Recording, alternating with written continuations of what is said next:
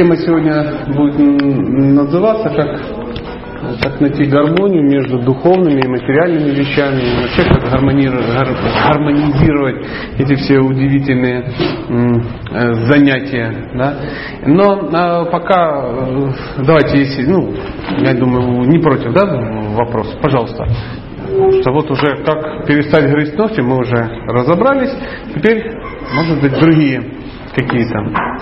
Да, пожалуйста ребенок уже подросший настолько, что собирается есть выбор ребенок. Имеет право родители дать какой-то совет в этом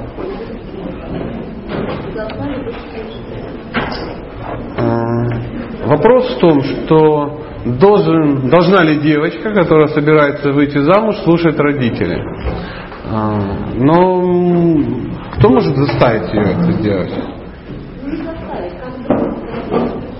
А если бы у вас не было этого вопроса, или, например, вас слушали как друга, то вы бы не задавали его, правда? Тогда это корни меняет дело. Чтобы вас э, слушали как друга в 16 лет, до 5 лет надо любить, как царя, а с 5 до 14 учить, любя, а в 14 стать другом тогда вас будут слушать. Ну, вас-то это как касается?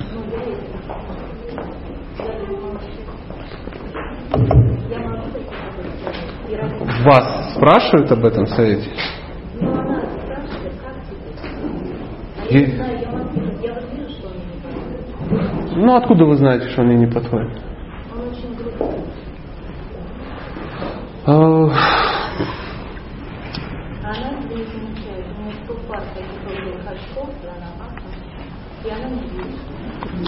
И не услышит, скорее всего, вас. Да.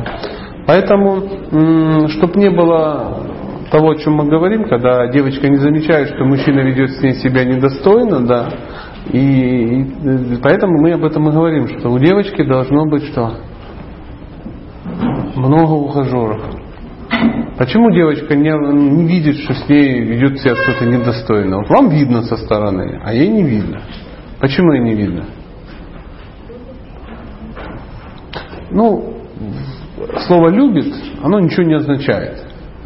Любит. А, все мы кого-то любим. А, что происходит с ней в результате этой любви? Она привязалась. И теперь э, отношения пошли не по ее сценарию. К чему приведет?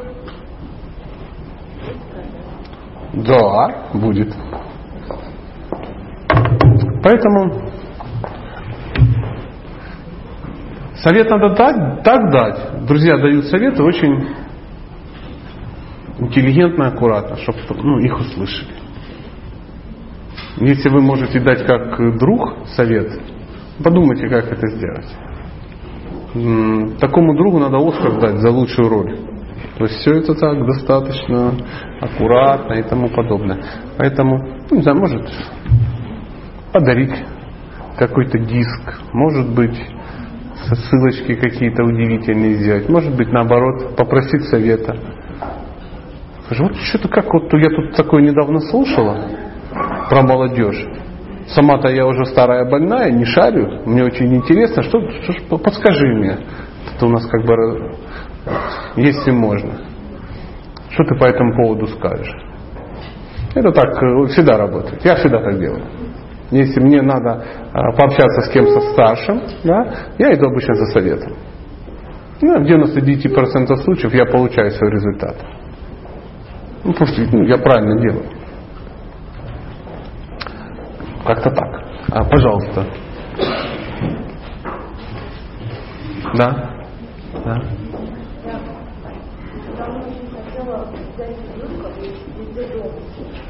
Угу.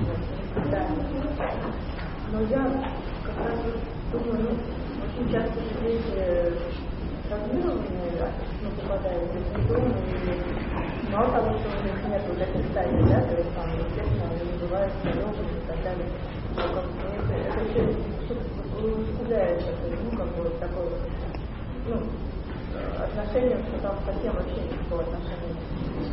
Вот стоит ли вообще это делать? И как я могу, допустим, если я возьму, то, наверное, там должен быть другой подход к этому, быть более А что вы хотите дать этому ребенку? семью, Просто семью? семью, адекватную, любовь, заботу. А как относится к этому вторая половина семьи? Ну, он не просит. То есть, как бы, в принципе, он поддерживает, но я сама пока не до конца не Это должно быть ваше желание, очень сильное желание. То есть взять ребенка из дома, это еще ответственность еще больше. Еще серьезнее надо любить детей. Если берешь ребенка из детдома, еще надо любить еще сильнее, чем своего. Потому что он еще больше в этом нуждается. Как вы правильно сказали, он весь недолюбленный и травмированный.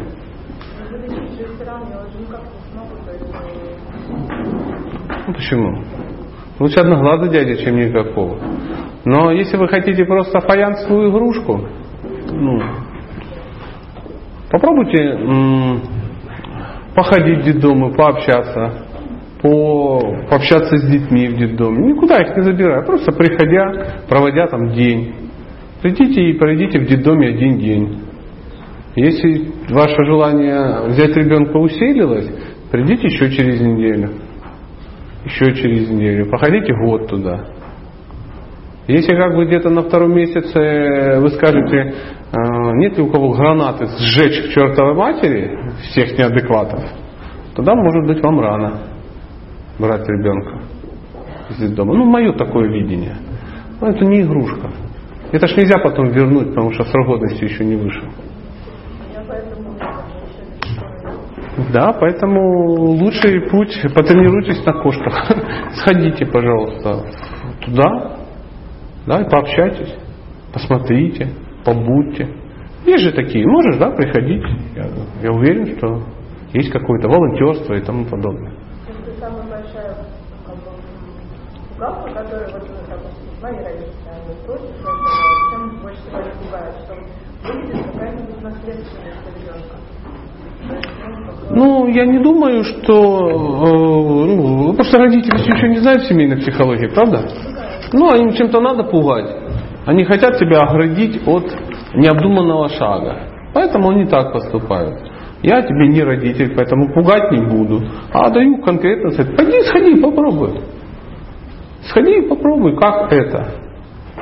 Как это? Это не так легко. Дети это вообще очень удивительно. Но то, что это реально очень серьезный, благородный, ну, благородная задумка, это однозначно. Но даже любая, ну, даже благородная задумка может привести к ну, колоссальной трагедии. И надо уметь детей воспитывать. Потому что потом вырастет и будет говорить, вы меня взяли как кошку, или там, ну и так далее, и вы мне должны. Ну там масса удивительных вещей может возникнуть. Не за то, что ребенок плохой. Потому что победить искушение его попрекнуть очень сложно. Подумайте об этом. Я по нашем месте еще подумал. Да. А, вот такая вот грустная история немножко. Но тем не менее, тем не менее, пожалуйста. М.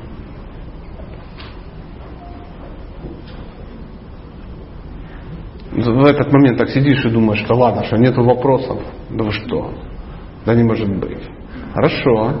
Хорошо, сейчас что-то вам скажу. В конце не подходите. По секрету один вопрос. Я вот уже четвертый день хочу задать, но не могу. Сейчас вы его задавайте. Что в конце я уже не смогу отвечать. Уже бензин закончится. О! Пугалочка работает, видите? Всё. Да, друг мой. Давай, шлифанем. Как слушать женщину? Хороший вопрос. Смотрите, женщины, вы чувствуете? Мужчины-то не бесполезны, не бесперспективны. Вот возник вопрос, как же слушать женщину? А Слушать женщину нужно не перебивая. Важный аспект. Слушать ее нужно постоянно. То есть э, систематически и ежедневно, скажем так. Я не знаю, как, какое слово лучше подобрать. Э, слушать внимательно. Во всяком случае, это должно бросаться в глаза. То есть лицо не должно быть тупым, вялым, зеленым. Слюна не должна пойти, не захрапеть. Ну, вот эти все штуки, которые мы можем проделать. Э, Чтобы не возникло э, соблазн в компьютер, ну, пока, ну, погрузиться, пока она говорит и тому подобное. То есть, а этим надо искренне интересоваться. А, как я сказал, не надо перебивать. Потому что идет терапия. Женщина ну, выговаривается. Поэтому, ну, как я говорю, запоминаешь несколько сюжетных линий, не больше. Два-три главных героя, не больше. То есть реально погрузиться во все реально невозможно. Ну, когда начнешь это подчеркивать, ты поймешь, вот как вот мы на машине едем, да, когда две женщины, ну, одна за рулем, одна дорогу показывают. Мужчины в этот момент что делают? Нет, ну не до такой степени, нет, нет, нет, нет. Ничего не делают. Они сидят и предаются Богу, потому что ну, что, что может, они, ну, мы не, не можем участвовать. То есть я, например, вообще не понимаю, как мы доезжаем. Потому что вот, мне так это объяснить нельзя. Но я не мешаю им, они говорят, главное, что мы всегда доезжаем. Всегда. Куда ехать, направо или налево? Можешь поехать или направо, или налево, по выбору. Я тогда поеду прямо. И мы все равно доехали. Ну, вот, приблизительно так. Поэтому э, женщин надо внимательно, внимательно слушать и не давать советов. Не давать советов. Потому что у тебя никто не спрашивает совета. Э, мужчина должен в своей голове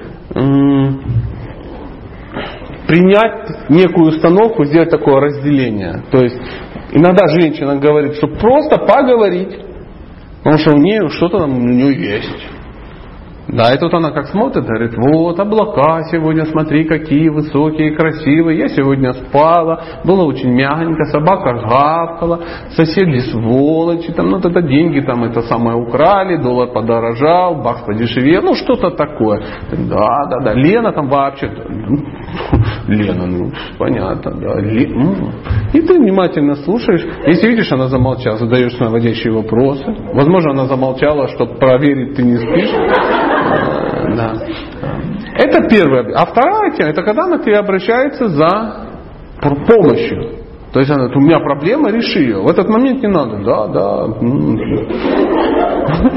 Тут надо внимательно как бы слушать, уточнять и ну, точно прояснить, какая нужна помощь. Потому что иногда мужчины путают. Она начинает говорить, а он начинает ей помогать. А не надо, она не хотела. Она говорит, ну, даже меня послушать не может, он уже... Потому что в мужчине всплывает, это называется, мистер решает все проблемы. А когда надо решать проблемы, он такой терапевт. Да, да, да, вы хотите поговорить? Нет, я хочу, чтобы ты это сделал. Да, да, да, мы подумаем. Вот это уже не пройдет. Ну так, это в двух словах. Такие особенности, ну, в принципе, этого достаточно. Просто надо понимать, что это есть супружеский долг мужчины. Это очень важный аспект. Очень важно. Если ты заметил, что женщина замолчала и несколько дней тебе ничего не говорит, сам выводи ее на завод, спроси, как дела, там всякое, всякое такое. Что произошло интересного. А, ну, я не знаю, у каждого как бы свой подход к этому вопросу. Пожалуйста. Никак. Мужчину женщина не должна слушать. Потому что э, ну, она женщина. Вот видите, схемка нарисована. Мы были, да, на схемке? Вот это у нас первые, внизу это дети. Дети могут открывать сердце маме, мама может открывать папе, папа открывает куда-то дальше. Это зелененькие стрелочки. Красненькие стрелочки как нельзя делать. И вот э, третий, второму, это мужчина, женщине он не должен говорить.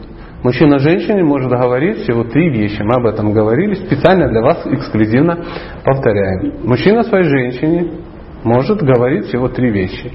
Первое, как он ее любит и какая она красивая.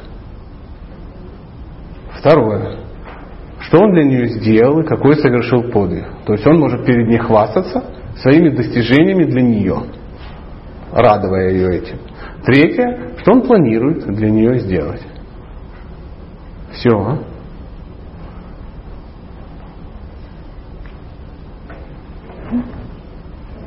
Пожалуйста. Ничего другого не нужно. Да, пожалуйста. А...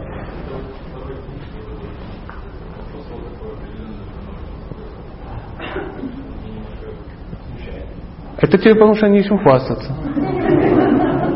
А мужчине надо. Он приходит и говорит, дорогая, мир спасен.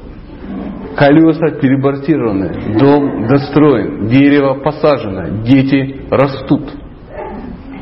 Деньга капает. Мы духовно развиваемся и едем в Испанию. Она говорит, а, это потому что ты самая красивая, я тебя люблю. И пока мы будем сейчас ехать в аэропорт, подумай, что я еще могу для тебя сделать? Как ты считаешь, Таиланд интересно? Фу, нет никакого Таиланда. Вот, вот об этом вот так. Я немножко утрировал так, но тем не менее, в принципе, все. Вот это и есть хвастаться, нормальное состояние. А где ты будешь хвастаться? Мужикам в пивной? Какой-то герой? Кому это надо? Там все такие собрались. Там никто не слушает, там ждут очереди, чтобы высказаться. М? Вот вы, потом, да, у нас такая очередь Мужчина, а, муж рассказывает, а, допустим, я на работе сделал там, то-то, он же как бы работает для семьи, и он, то есть, вот так вот рассказывает, это он, значит, ну, хвастается на... Ну, это вас радует его достижение? Да. Ну, отлично. Ты же понимаешь, если он это добился, он это сделал, он там заработал, ну, это очень классно. А еще вот вопрос такой, то есть вы говорите, мужчина, ну, муж не должен женщине давать советы, допустим, когда они за рулем то есть, обсуждают, они, они не должны говорить. Я открою страшный секрет. Когда человек за рулем, ему вообще не надо давать советы. Тем более, если это твоя жена. А Тем более, если она за рулем твоей машины, это безопасно. В одну секунду можно потерять. Первое, машину. Во втором, жену. В третьем, ну, сильно очень потерять здоровье. Поэтому, если ты посадил жену за руль, заткнись, пристегнись и молчи. так же, как никогда не надо давать советы, если он их не... Аж интересно. а, Женщина очень любит давать советы. Ну, женщина мало чего любит. Просто надо запомнить. Все, что человек любит, либо преступно, либо аморально, либо ведет к ожирению. А если спрашивает мужчина, он может вообще спрашивать советы? Может, конечно. Нужно отвечать? Можно, конечно. Это нет, я не знаю, я дуралка вообще такая в этих делах, не разбираюсь. Ну, я чувствую, я чувствую, что лучше нам не покупать этот дом. Почему? Я не знаю. Я чувствую, что вот что-то мне вот прям не хочется. Вот тут вот мы зелененькие смотрели, у меня тут прям бабочки были, а сейчас прямо вот там гвоздики. Она говорит, ну это логика железная, гвоздики, бабочки.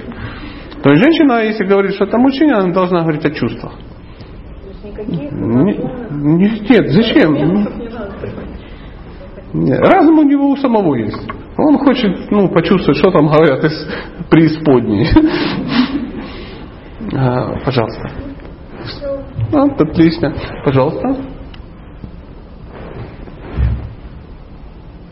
Ну, давай.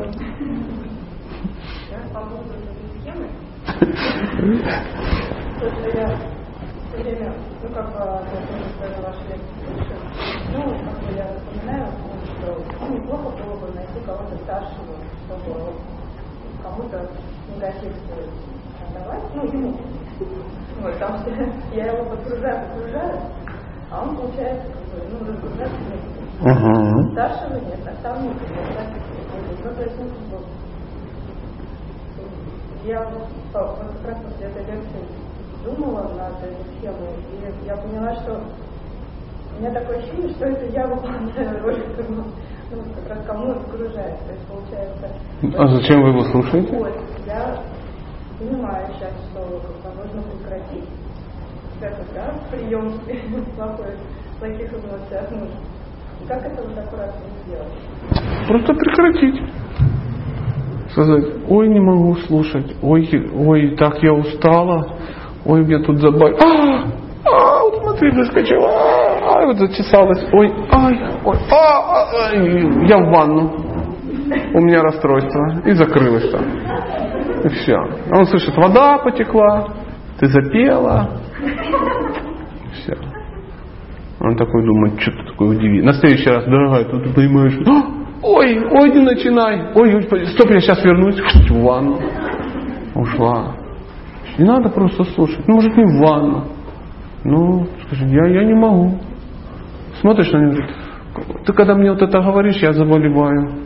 У меня вот смотри, это щитовидка напухла. Да, поджелудочная вскипела. Папиллома задней левой дужки зашкаливает. И пусть мучается, что это и где оно зашкаливает. Ищи варианты, как это не... Этого не надо делать.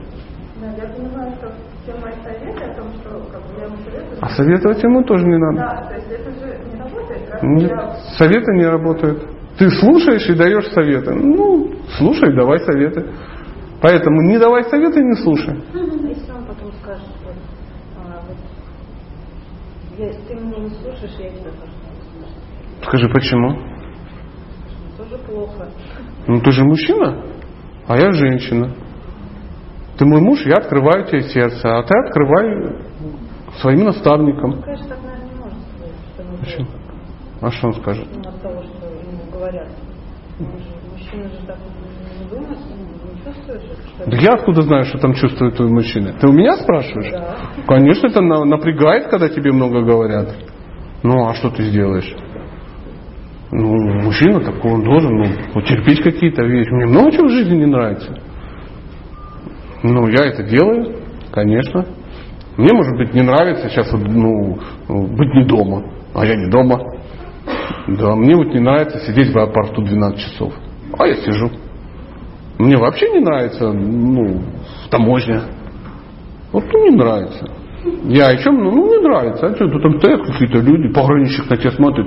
Какая цель приезда в Украину? Я живу здесь, блин. А, незаметно. Замечай. Ну, в таком духе.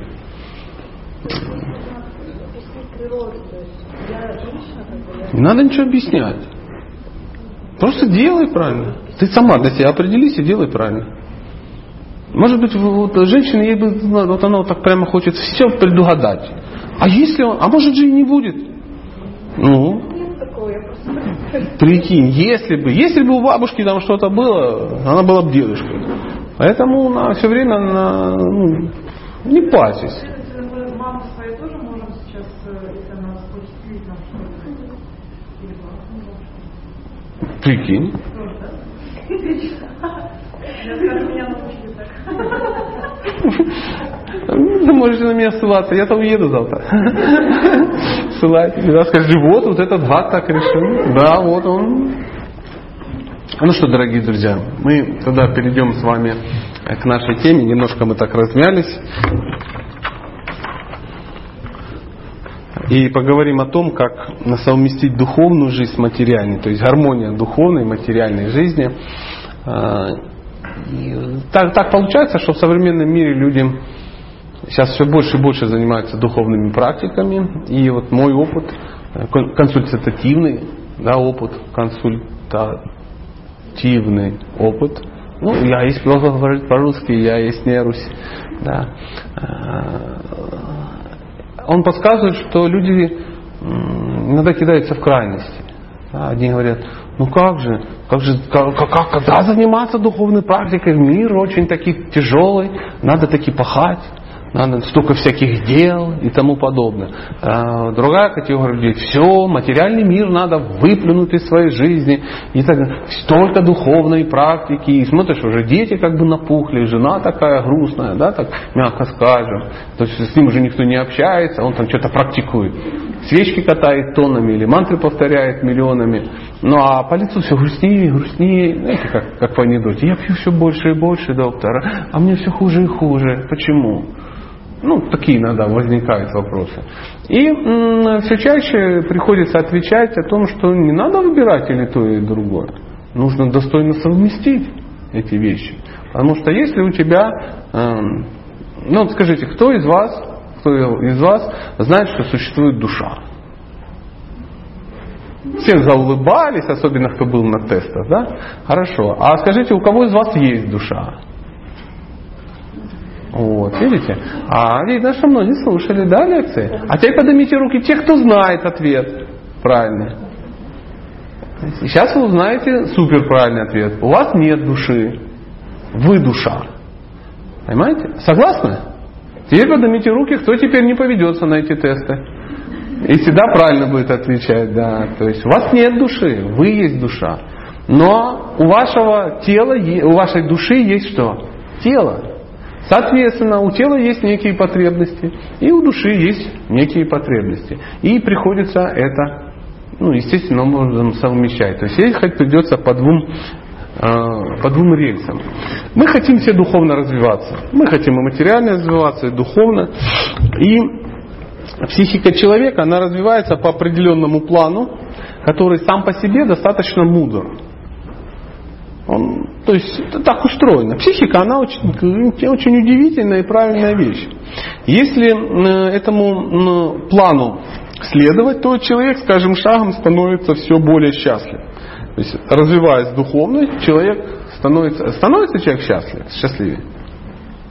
Становится ли он радостным? Ну, во всяком случае, теоретически так. Да? В священных в Писаниях написано, знание это вечно, постижение его радостно, да, то есть э, не депрессивно, а радостно.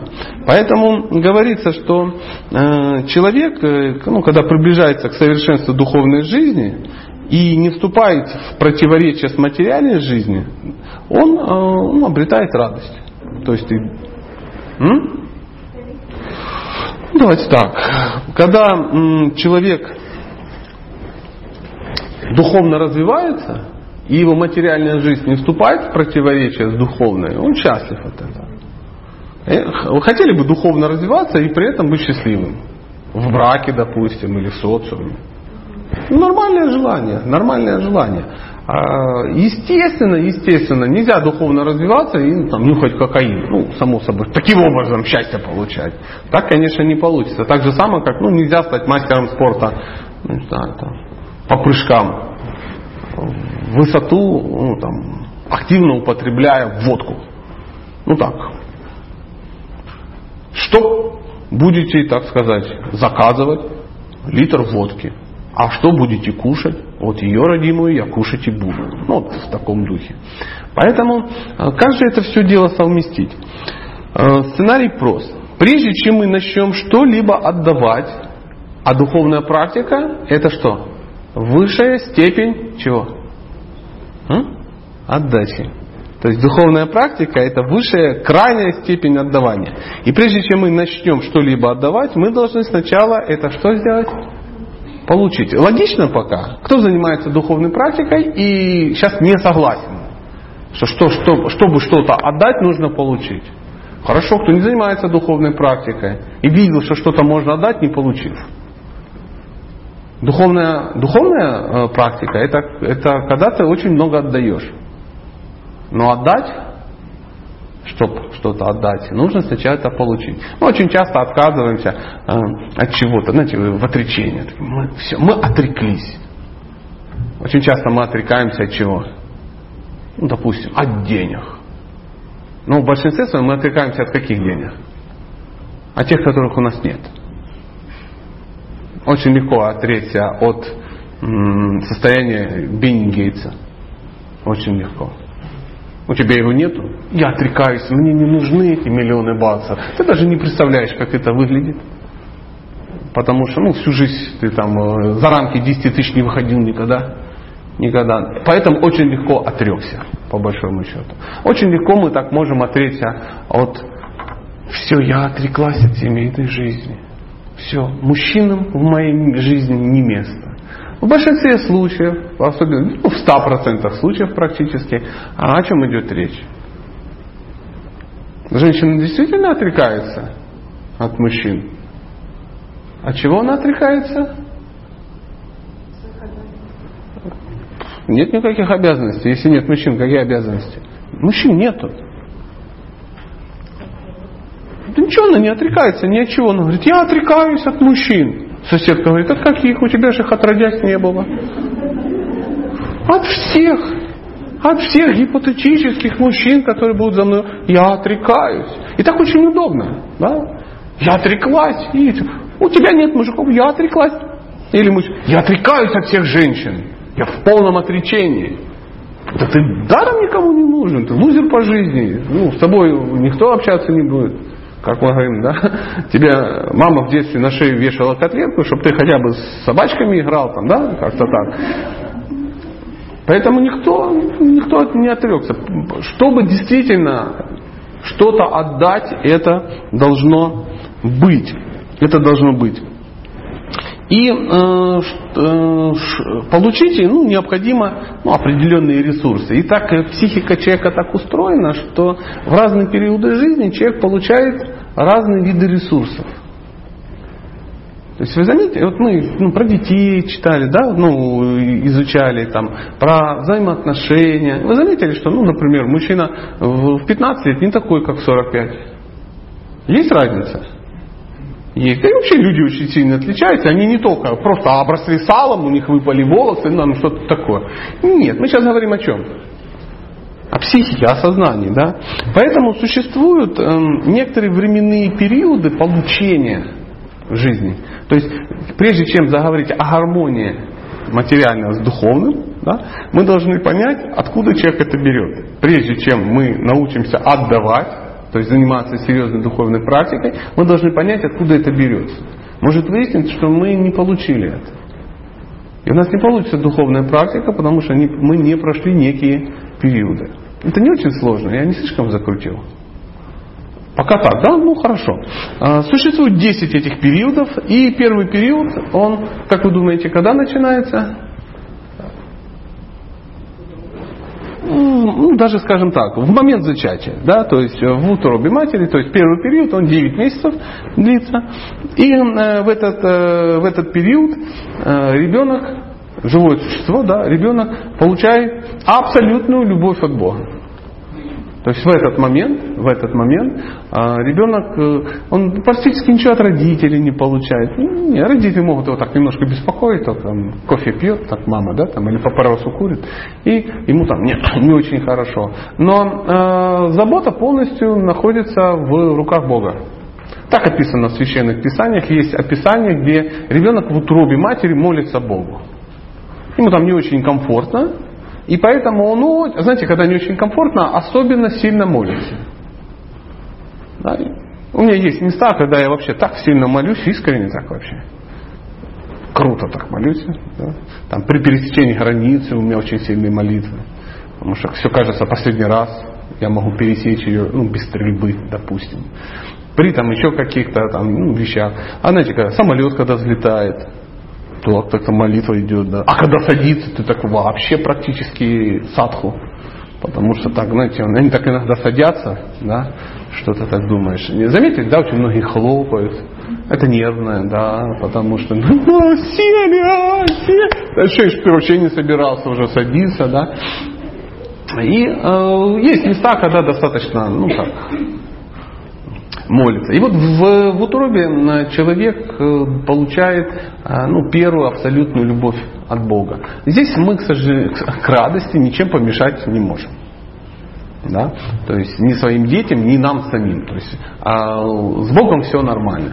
Проблемы начинаются после рождения.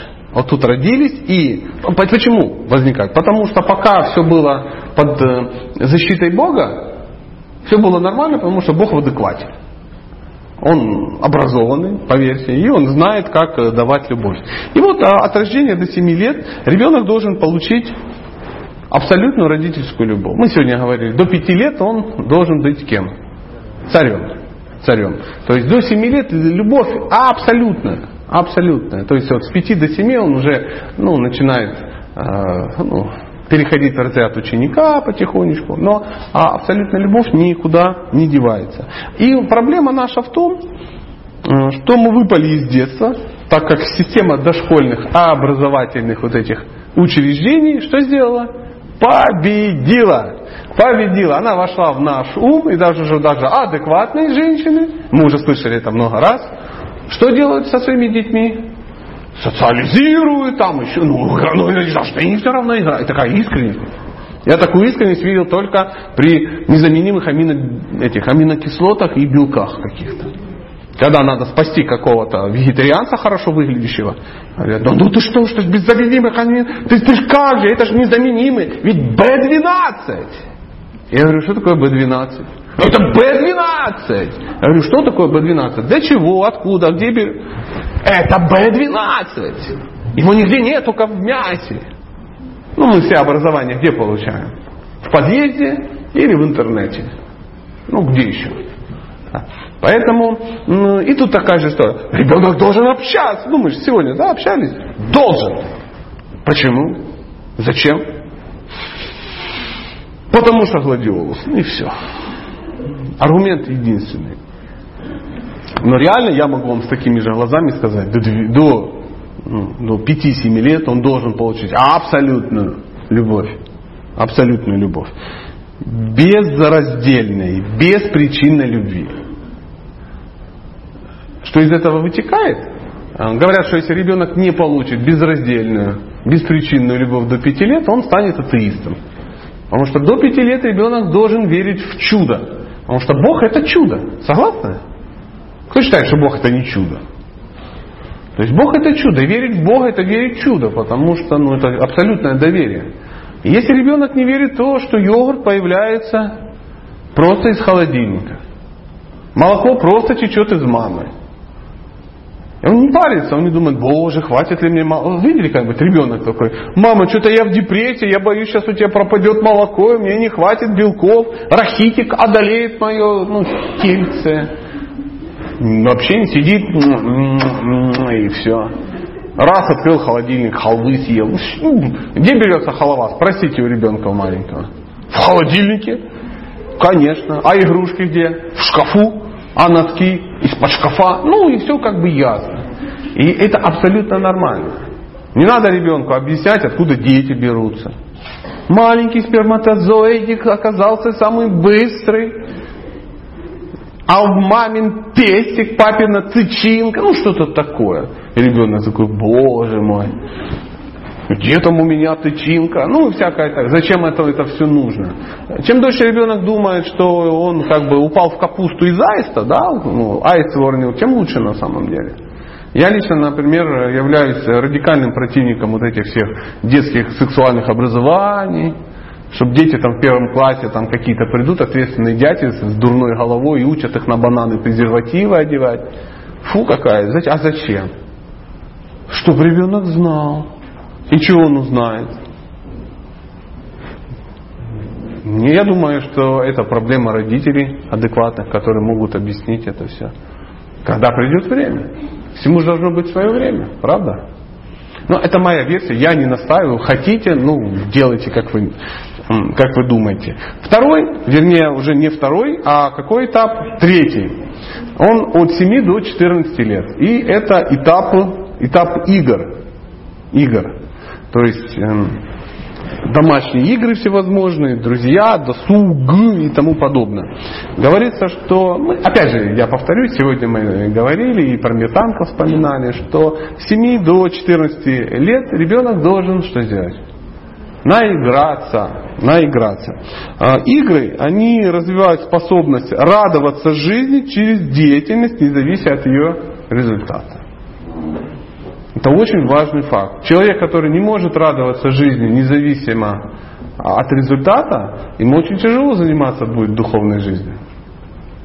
Потому что духовная жизнь это отказ от чего? От результата. Ну, кто занимался духовной практикой и знает философию, то есть это отказ от результата. Но если ты отказался от результата, что-то же должно остаться. А должна остаться деятельность. И тут как нельзя кстати вспомнить наш семинар по а, предназначению. Потому что прикинь, если у тебя деятельность э, ну, отвратительная, и ты занимался ей только ради результата, представляешь, если забрать нее результат, что будет? Коллапс, просто коллапс будет. Поэтому, э, э, но, но, э, мы можем сейчас так поступить? Мы можем, ну, просто ребенка погрузить в игры с 7 до 14 лет? Нет, почему? Потому что в это время, это самое активное время чего? Учебы в школе. А в школе на что люди? На, на результат. То есть все построено на результат. Самый прогрессивный вид школ это где дети что делают? Играют. То есть школа, которая построена на играх, она очень прогрессивна. Ну, вот есть вальдорфовская школа, у них вообще оценки не ставят, знаете? Нет у вас вальдорфовской школы? Есть? Я не вру, так? Это. Там очень много удивительных странных вещей. Я даже там преподавал кулинарию в вальдорфовской школе. Представляете? Я сразу считаю, что это прогрессивная школа, если они меня пригласили. Прикинь, да? Удивительно. И я помню, когда у нас была кулинария, это называется, эпоха кулинарии. Мы выходили во двор школьный, разводили костер, ставили такой мангал и жарили самосы.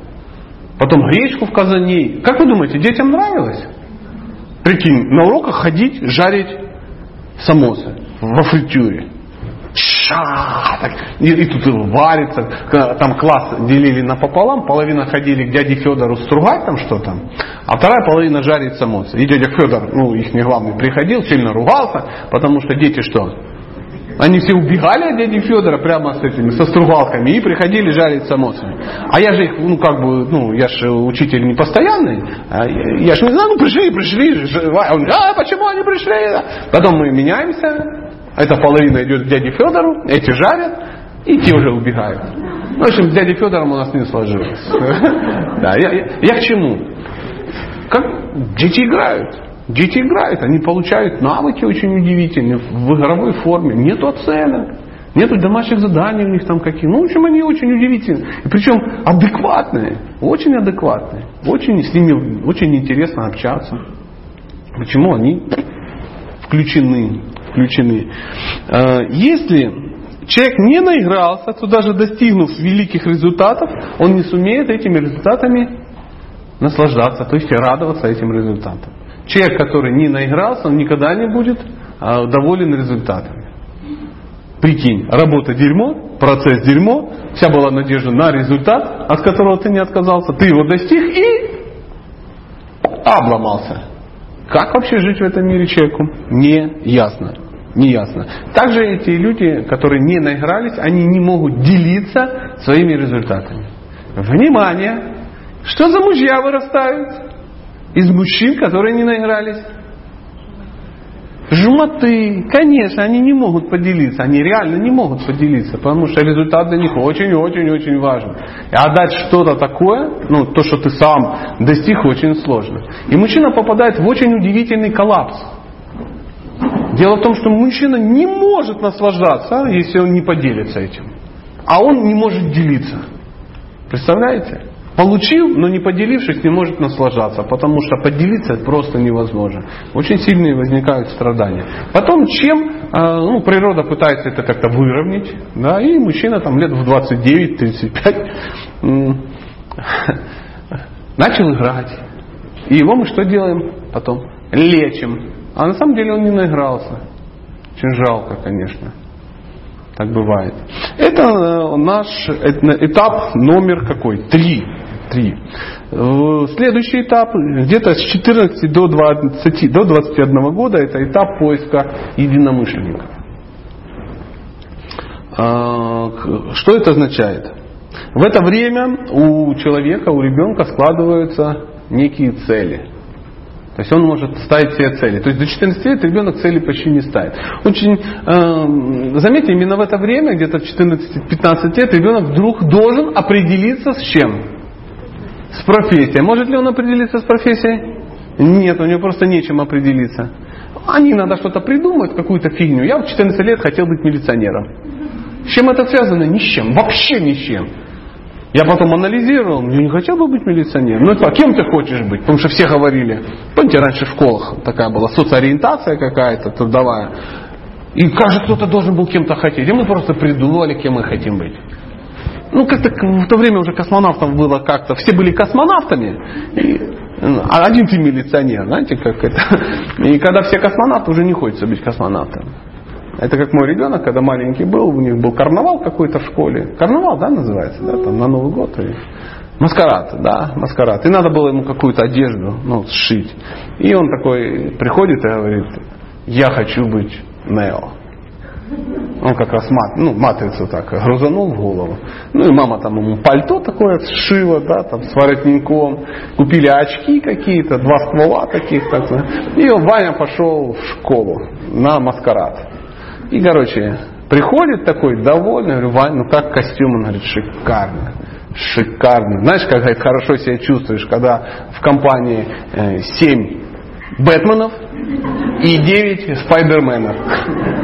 Ну, весь класс, вот ума хватило только на кого? На Бэтмена и Спайдермена. Пошли, купили. Приходят все Спайдермены и Бэтмены. И тут кто? Нео. Ну, естественно, это был лучший ну, момент в жизни и тому подобное. А, а на следующий он уже был кем? Краповым беретом.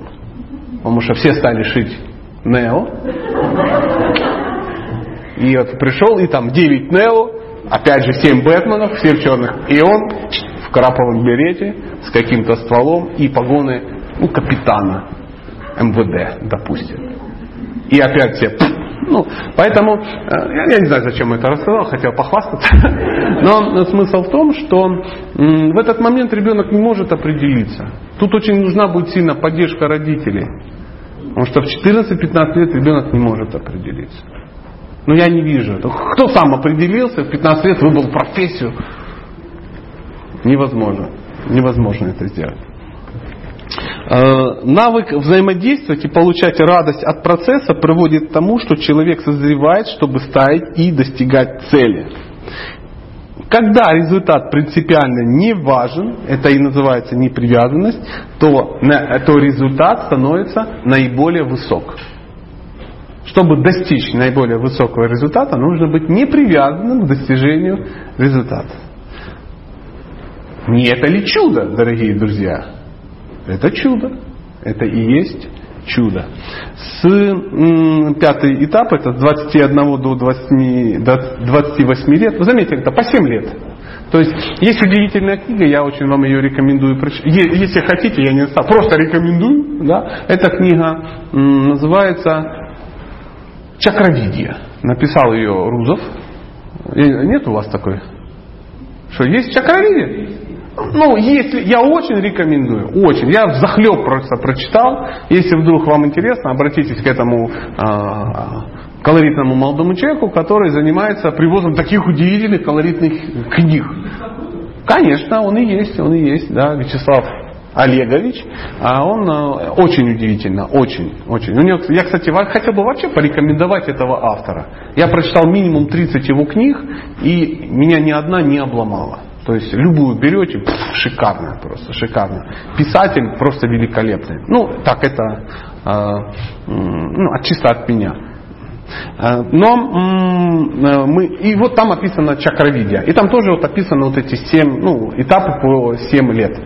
Э, поэтому как-то пересекаемся вот с ним в этом вопросе. Поэтому пятый этап, этап обретения самодостаточности. Это с 21 до 28 лет. В этот момент человек обретает любовь к чему? К себе, прикиньте, оказывается, себе тоже надо любить. Тоже надо любить тоже надо любить. Счастье от того, человек приобретает счастье от того, что он может что-то решать, что-то делать. Особенно это свойственно кому? Мужчина, да, мужчина. В основе самодостаточности всегда, самодостаточности всегда лежит уверенность, что всегда есть кто-то, кто о тебе позаботится. А это особенно свойственно кому? Женщине. Но не думайте, что мужчина в этом не нуждается. А кто о мужчине может позаботиться?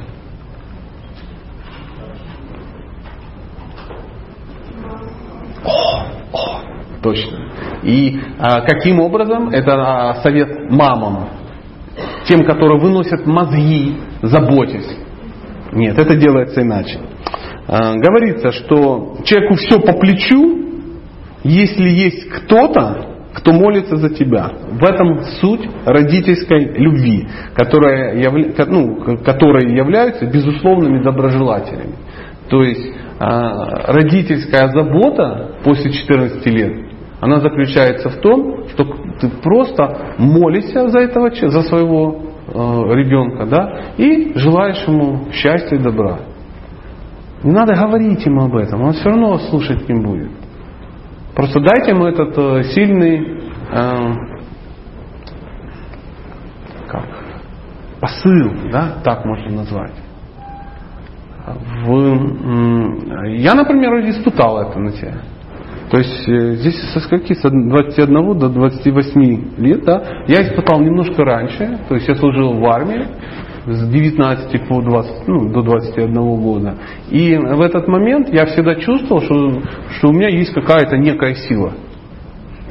Какая-то сила есть откуда. Я не знал. Я часто ловился на мысли, что это, ну, как-то так вот, мистическим образом каким-то происходит. И потом уже позже я узнал, что бабушка моя, такая очень верующая бабуля такая, она молилась просто не переставая.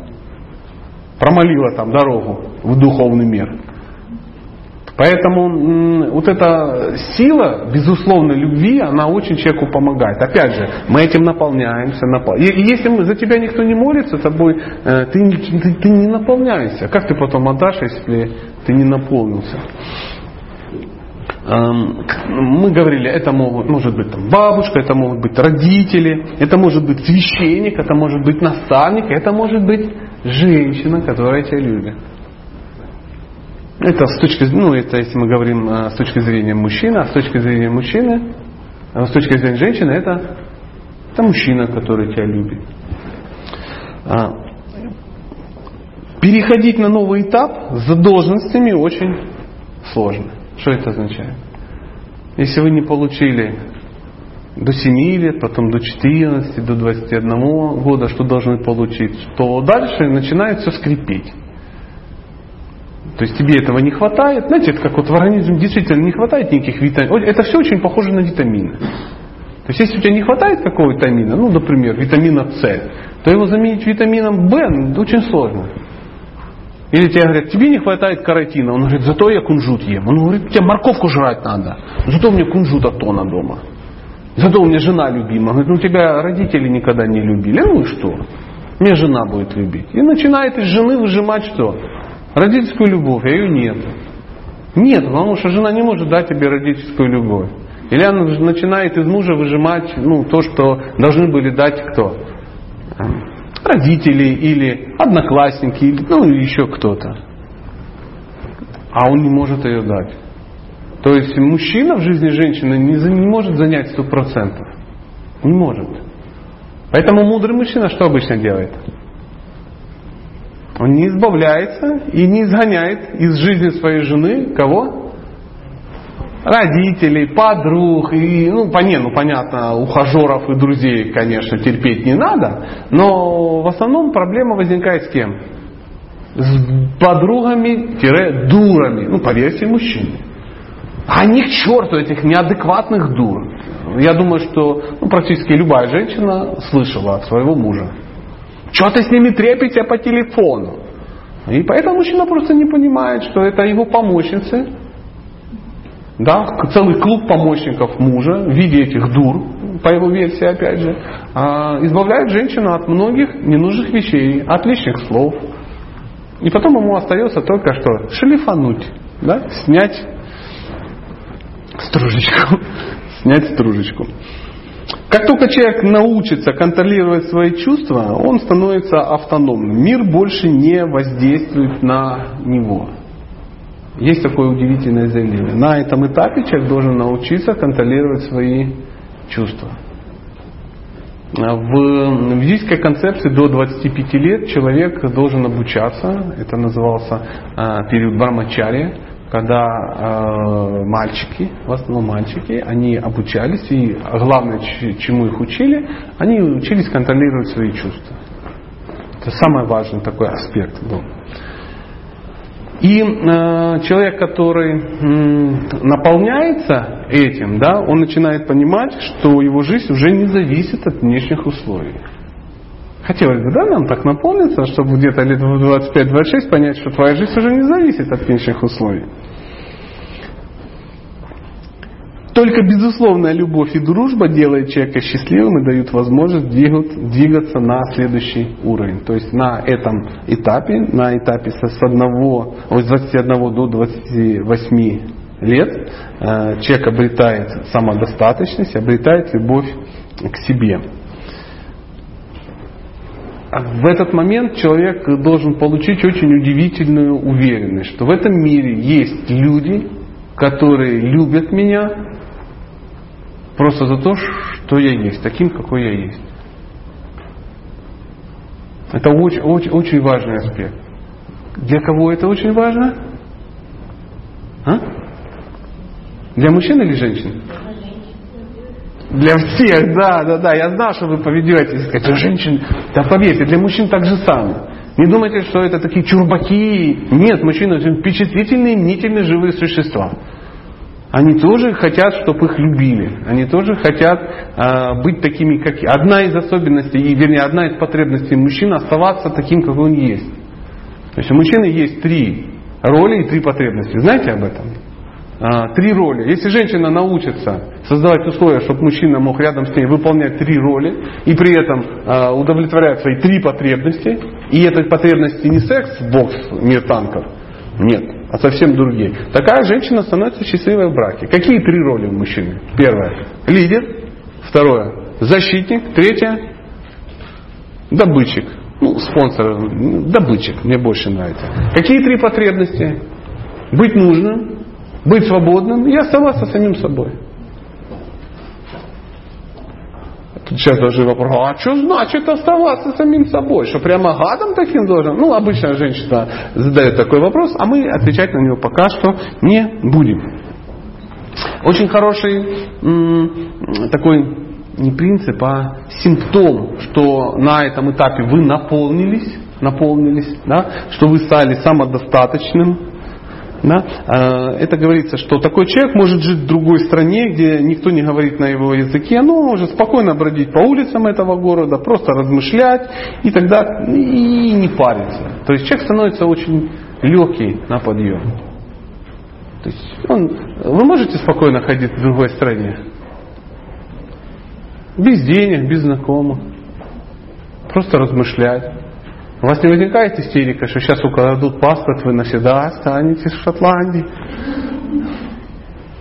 Кто может с уверенностью сказать, что он в таком состоянии? Кто переживал это и может заявить, что это так?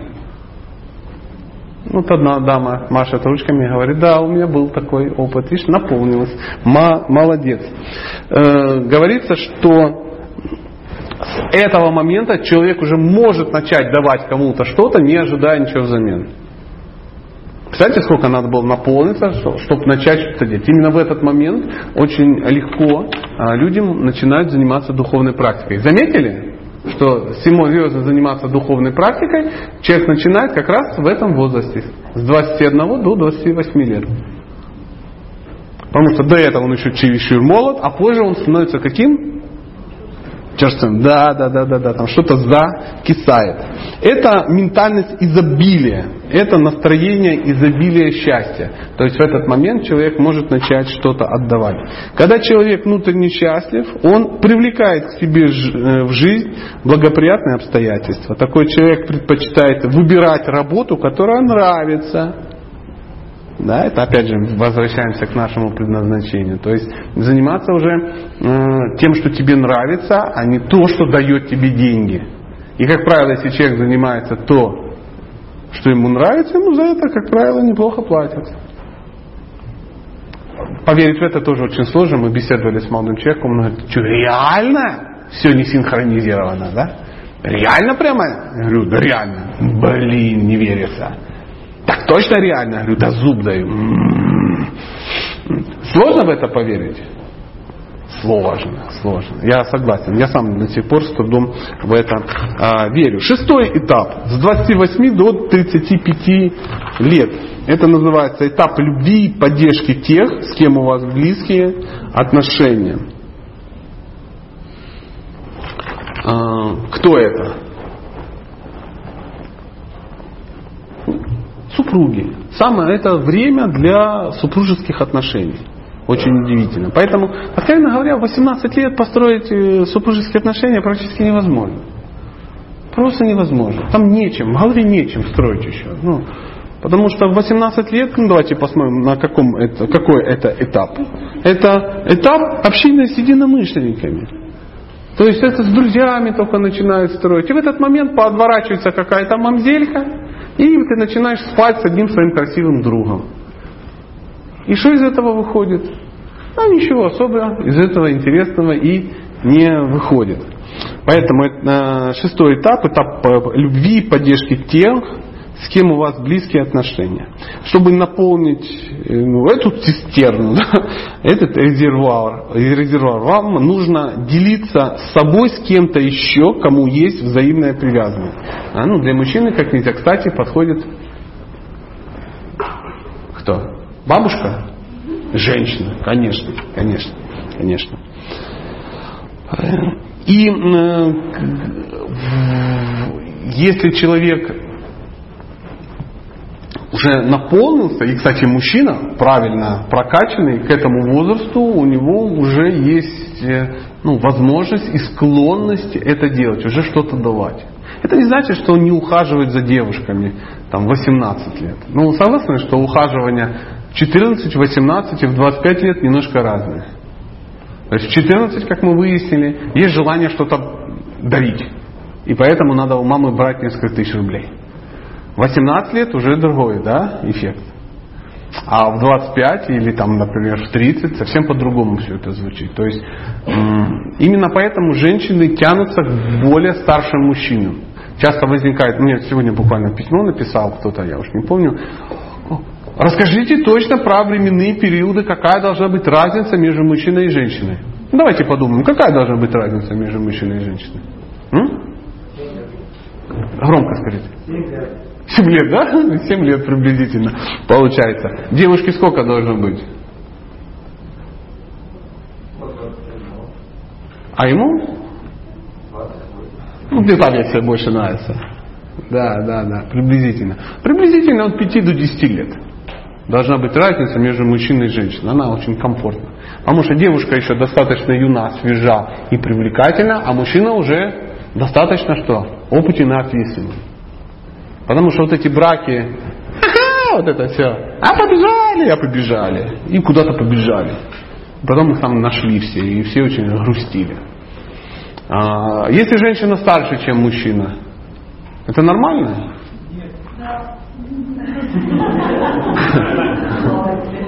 Да, да.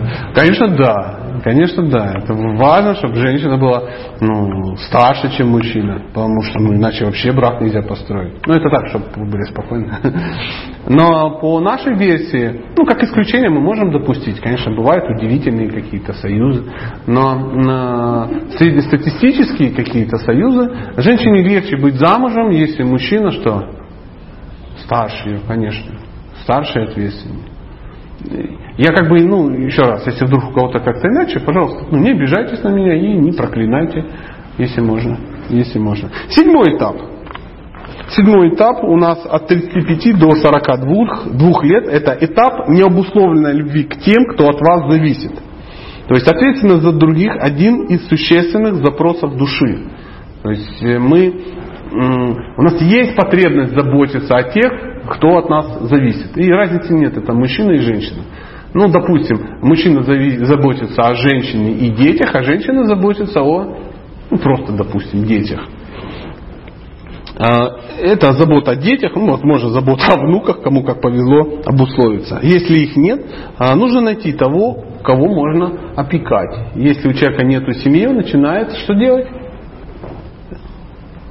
Помните, мы немножко говорили про детей. Почему это возникает? Потому что есть такая потребность. Есть потребность заботиться. Не потому, что у самих 12 штук, да, и. Ну, потому что, потому что. То есть есть люди, которые вот, им надо, надо о ком-то заботиться. Настолько м, эта потребность сильная, что вот как мы обсуждали, что даже вот хочется заботиться о ком-то, даже не родном. Мы можем дарить необусловленную любовь только если любовь переполняет нас. То есть на самом деле, на самом деле, вот нас спрашивают, когда нужно завести ребенка? Какая версия? Когда надо завести ребенка? Ай, молодец. Молодец. Приятно, да, девушка? Когда любви так много, между мужчиной и женщиной, соответственно, что ее уже некуда девать, нужен еще кто-то.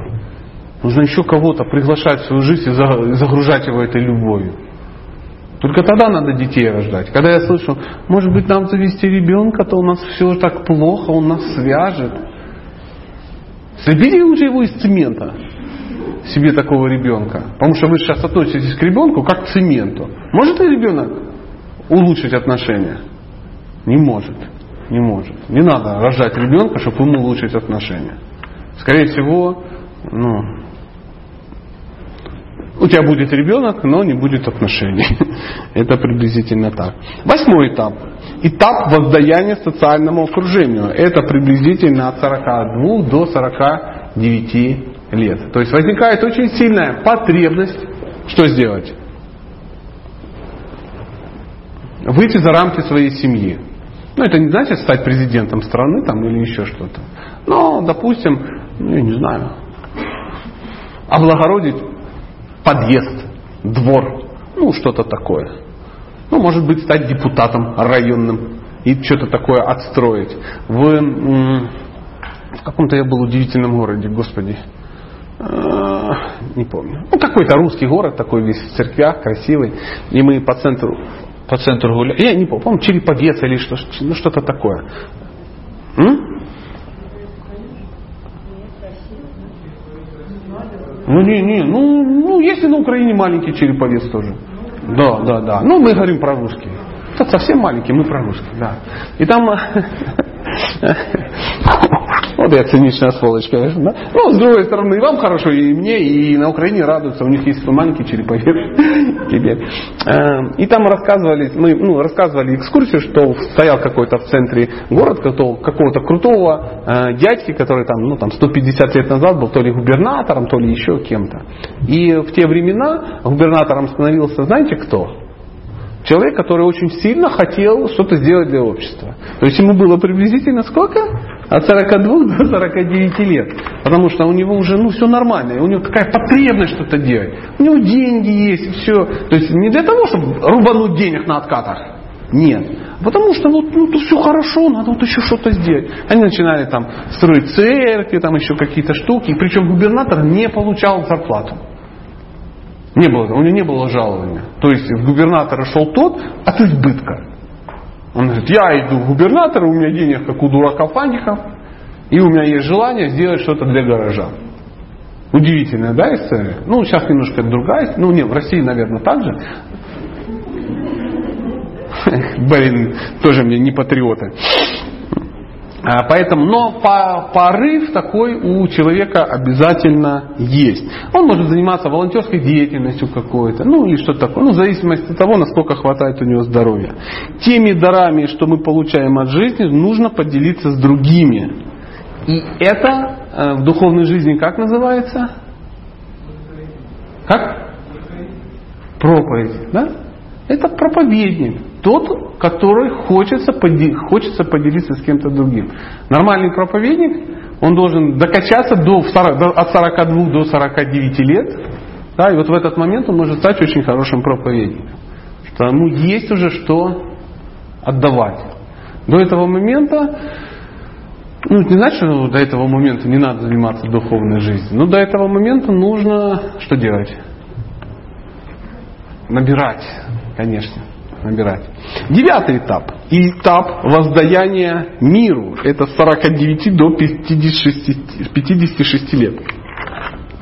Это отход от семьи и служение миру. Что это напоминает нам? На санскрите называется саньяси. То есть, когда человек уже ушел от мира, то есть он отрекся, и он, э, он может быть странствующим проповедником, духовным учителем. И там, поэтому спрашивают, а почему можете быть духовным учителем человек в 20 лет? Ну, чисто теоретически, да. Шукадева Госвами, например. Ему было 16 лет, хотя родился две недели назад. Ну, что-то такое, да. А, но, как, как правило, это очень, ну, это очень сильное исключение. Нормально, если это обычный человек, то э, ну, духовный учитель это должен быть человек, ну, так хорошо за 50. Э, десятый этап, последний этап, это этап служения Богу. То есть это чистая преданность Богу, это чистое служение Богу и тому подобное. Когда у тебя уже даже не волнует кто? Мир тебя уже не волнует. То есть ты понимаешь, что вот Бог, вот забор, и ты уже стоишь рядышком. Что уже так пере... через забор заглядываешь, Господь, я здесь, Господь, я скоро буду. Поэтому проблема в большинстве случаев появляется в том, тогда, когда мы вступаем в конфликт со временем. Во Вселенной правит очень удивительный закон. Он называется «Время пришло». Время пришло. Как э, у нас ну, в жизни всегда все должно быть вовремя. И перепрыгнуть невозможно. Однажды я когда-то а, пошел когда-то, ну, к астрологу так получилось, и что-то у него спрашивал, он говорит, в таком-то, таком-то году у тебя очень благоприятные будут стоять какие-то звезды, и в этом году ты, скорее всего, получишь инициацию. Для меня это было вообще что-то непонятное, то есть это было еще через много лет. Потом э, я как бы чем-то занимался, и у меня возникло желание получить инициацию. И э, действие по получению мной инициации началось за год до того, как ну, было по звездам. Я приложил колоссальные усилия. Колоссальные усилия, я ее не получил. То есть все, кому я обращался, все так на меня смотрели и сквозь меня просто. Мальчик, что тебе надо? Отстань. То есть мне даже ну, не говорили, почему нет. Просто все морозились и все. Я так опечалился. А потом пришло, что? Время. Я почти ничего не делал.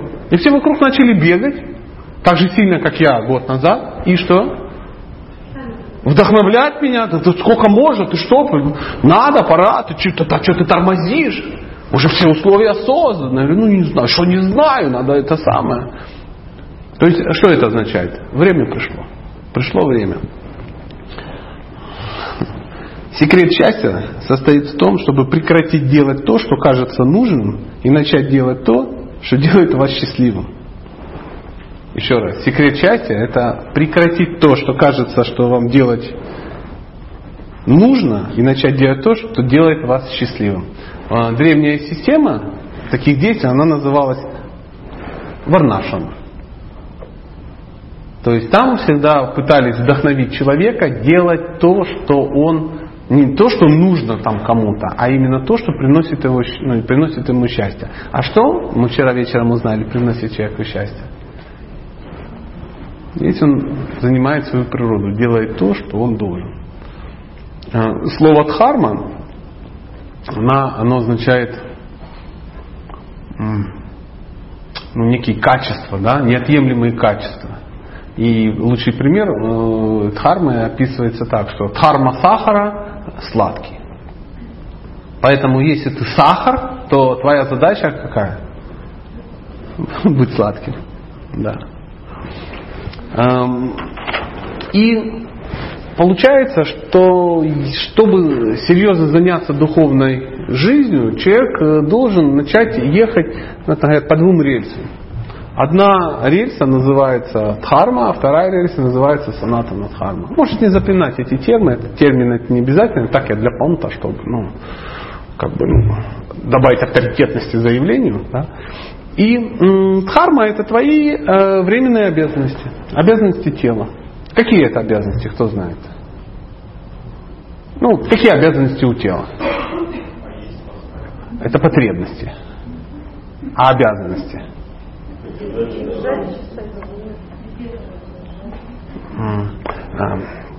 Сейчас.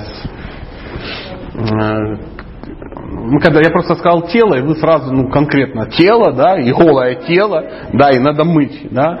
А, это что такое дхарма, да, ну, допустим, какова ваша дхарма? Вы женщина, соответственно, быть женой, матерью, дочерью и тому подобное. Вы русская, ну, допустим, я точно не знаю, но не бросается в глаза, что вы узбек, по большому счету. Поэтому у вас возникают обязанности быть русской, потому что ну, вы должны выполнять русские законы, то есть жить по законам, которые в Уфе приняты. А возможно, вам нравится жить по законам Барселоны, но они как бы здесь это радикально не пройдет, приблизительно так. А дальше, э, ну и так далее, так далее, так далее. То есть у вашего тела есть, есть возраст определенный и тому подобное. Э, и а санатана дхарма – это обязанности души. Это немножко другое. Поэтому вам нужно как-то работать, чтобы поддерживать тело. Вам нужно э, изучать психологию, чтобы строить отношения. Вам нужно учиться э, заботиться о детях. Э, вам нужно строить отношения с родителями, с соседями. Ну, вы же можете не строить отношения с соседями. Вам нужно разобраться с обязанностью там, голосовать, не голосовать, есть. Ну, возможно, вы ездите на машине, вы вынуждены тогда учить правила дорожного движения. Масса всякого геморроя, такого не детского. И это все тоже придется делать. Вы не можете отказаться. Вы можете сказать, я занимаюсь духовной практикой, поэтому э, мне не нужны права, я буду ездить без прав. Поверьте, любого гибридиста это расстроит до глубины души. А если он расстроится до глубины души, вы будете расстроены еще глубже. Ничего не получится. Вторая рельса это саната надхарма, это обязанность души. Какая обязанность души? Кто может сказать, какая обязанность души? В двух словах. Радовать Бога. Да, да. Ну, служить Богу немножко так. А вот радовать Бога, возможно, даже служа ему, это немножко красивее звучит. И вот человек должен как-то умудриться заниматься и тем и другим. То есть выделить время и на это, и на это это вот, знаете, вот, ну, в метро, да, поезд едет, вот именно так, по двум рельсам. Но аналогия с метро здесь не, не заканчивается, потому что в метро, мы, вы тоже наверняка знаете, а только одна рельса силовая, знаете, да? Ну, ну то есть где электричество в метро? Видели, там проводов сверху нет. В рельсе. Причем в какой рельсе? В одной. Если вы дотронетесь до одной рельсы, что будет? А до второй? Тоже ничего не будет. Будет проблема, если вы дотронетесь до двух рельс. Да, да. Тогда возникнет удивительные вещи, и как вы увидите, как сварка выглядит изнутри. Ну, допустим. Да. Поэтому задача ехать именно по двум рельсам, но понимать, что э, питание идет из какой? Из, из одной. И в нашей аналогии это саната дхарма. Если человек едет только по... Может ли человек ехать по одной рельсе? По какой? Может, да. Но при каких условиях? Если он святой. Если он святой. Или сумасшедший. Тут два варианта. Если вдруг вы не можете сказать, что вы сейчас святой или сумасшедший, тогда ехать нужно таки по двум. Таким по двум. Можно ли ехать только по правой рельсе? Ой, по левой, ну, например, по материальной. Можно, но недолго. Потому что в ней что? Нет да, и ну, вы ехали, ехали, бац, перескочили только на дно, отключились от электричества. И по инерции еще будете ехать какое-то время. Но по закону бутерброда где вы остановитесь? В самом темном месте, где-то посередине, вот в этом, ну, в перегоне в каком-то. Да и будете стоять, там будет темно, капать, и какая-то зараза бахнется вам в спину приблизительно так. Поэтому э, в ведах написано, что если человек едет только по, ну, выполняет только дхарму без выполнения санатана дхармы, он вынужден будет попасть в ад. Представляете? Хотя вроде все красиво выполняет. Все красиво. Вот э, э, то, что я хотел вам сегодня сказать о совмещении, о гармонии материального и духовного. То есть вот все, что знал, все сказал, но наверняка у вас есть некие вопросы. И давайте попробуем их прояснить. Давайте вы, а, а ты у нас будешь, ну, когда никого не будет.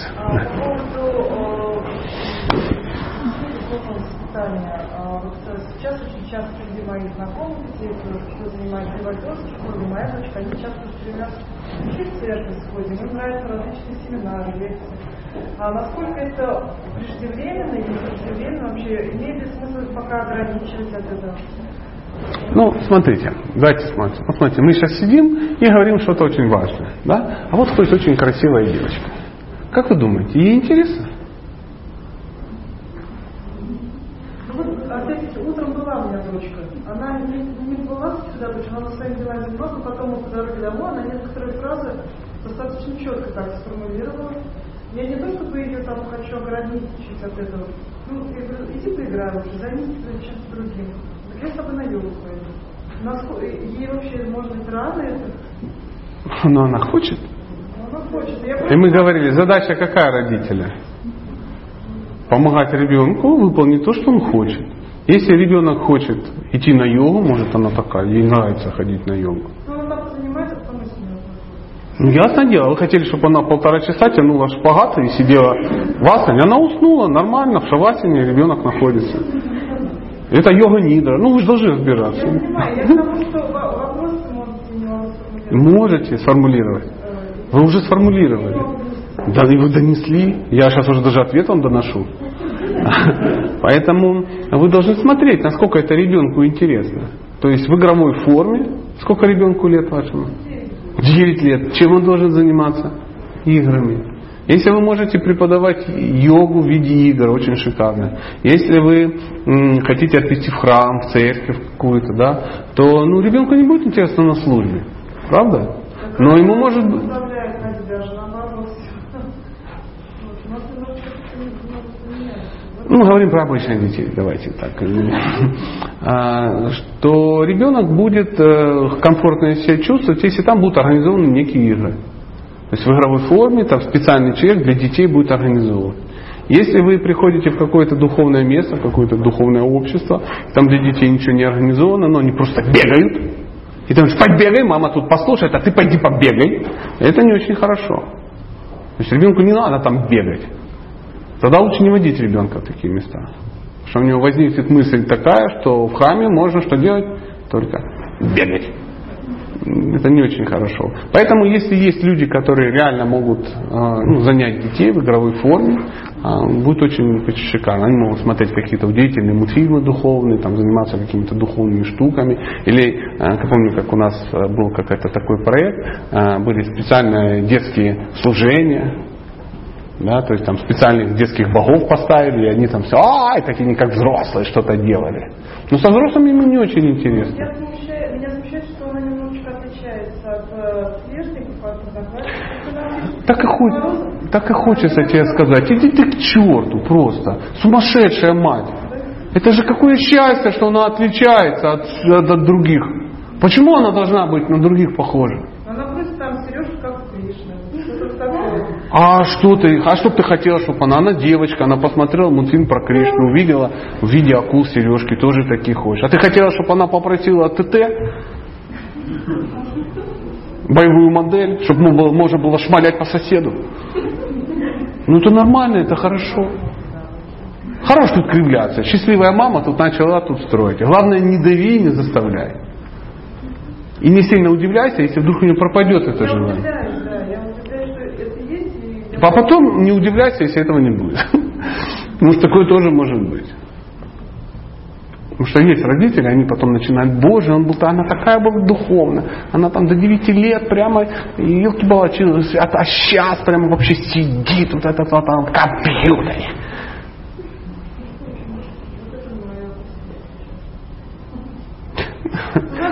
Знаете, есть такой, такой удивительный анекдот, немножко ну, такой на грани, но тем не менее. Встречаются два мужика, один другому говорит, слышишь, я знаю, к жене моей ходишь.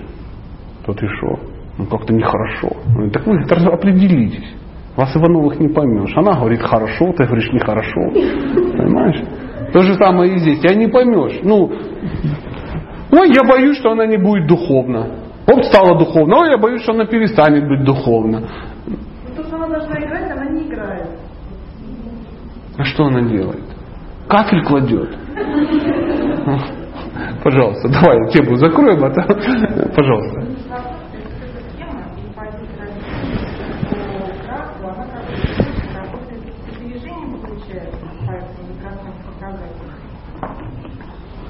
Ну, не надо конкретно привязываться там год в год. Ну, получается,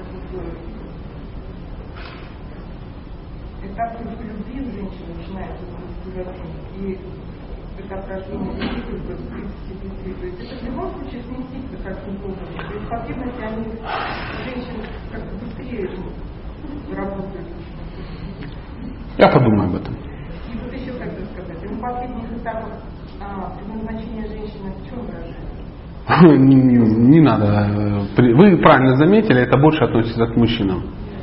А у женщин э, они, эм, знаете, даже в системе варнашамы, да, то есть существовали определенные э, варны, ну, например, были кшатри, браманы, шудры, вайши, да, то есть э, в основном это мужчины делились. На, так. А женщины каким образом делились? Это были жены кшатриев, жены брахманов, жены вайшев, жены шудр.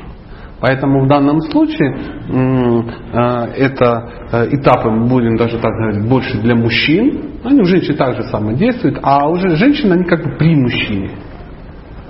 То есть рядом с этим мужчиной. Потому что мужчина, чтобы строить взаимоотношения ну, с близкими людьми, заметили, там без женщины не обойтись. И потом там не обойтись э, без детей. Опять же, дети без женщины не обойтись. Мы говорим, внуки без женщины не обойтись. Только не плюнь, без женщины не обойтись. Знаете, обязательно кто-то за тебя молится, это вдруг женщина. Кто-то тебе рожает, это женщина. За кем-то ты ухаживаешь, это женщина.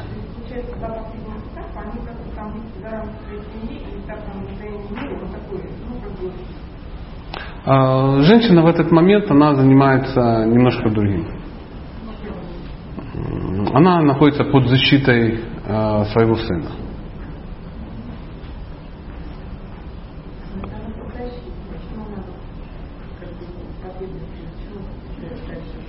Она находится под защитой сына.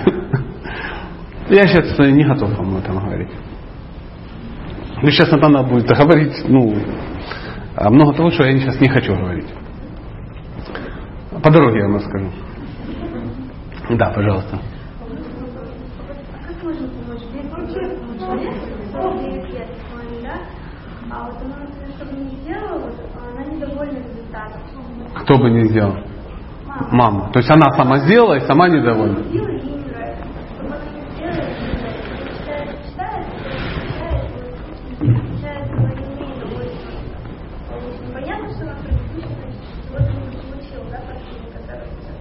А в чем вопрос? А зачем?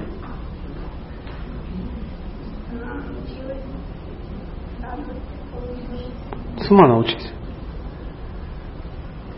То есть э, мне кажется, что мы чересчур много уделяем внимания другим. То есть, ну, мы еще сами не получили, а уже хотим дать другим. О мамах позаботиться. А что, ну что ты вот взяла, что маме это надо? Ну вот скажи честно, тебя мама об этом просила? То есть написала письмо, Дося, помоги мне, я не могу радоваться. Ну просила она тебя. Поэтому, что она сознается, почему я не могу радоваться? Потому что не можешь радоваться. Дай ей лекцию послушать, пусть послушает и поймет, почему она не может радоваться. Потому что ее в садик отдали, возможно. Потому что и так далее, и так далее. То есть все было неправильно, а бы в итоге она еще научилась радоваться. Но меня сейчас волнует не некая абстрактная мама, хотя это и твоя мама, а именно ты. Ты-то чего? Куда ты по копанному-то полезла? Тебе-то зачем надо? А это ум подсказывает. Ум подсказывает. То есть у тебя у самой эти вопросы не решены, допустим, а ты уже решила всем помогать. Надо маме. Это что? И это ум, подска... ум берет такая подмена, да, чтобы ты сама сейчас это что? Не решала свои вопросы. Да, вчера у нас была учительница физики. Нет ее сейчас? А? Ну, очень нету. Нету. Она хотела э, ну, спасти всех тоже. То есть найти всем предназначение, да, она там пыталась.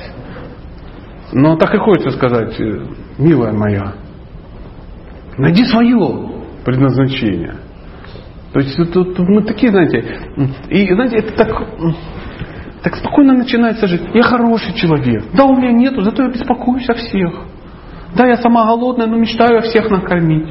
В самолете, каждый раз, когда лечу, рассказывают удивительные вещи. Там рассказывают про эти маски, да? Там говорится, если вы путешествуете с детьми, сначала оденьте маску на себя, а только потом на ребенка. Вы не думали почему? Действительно, действительно. Ребенок становится спокойным, когда рядом с ним кто?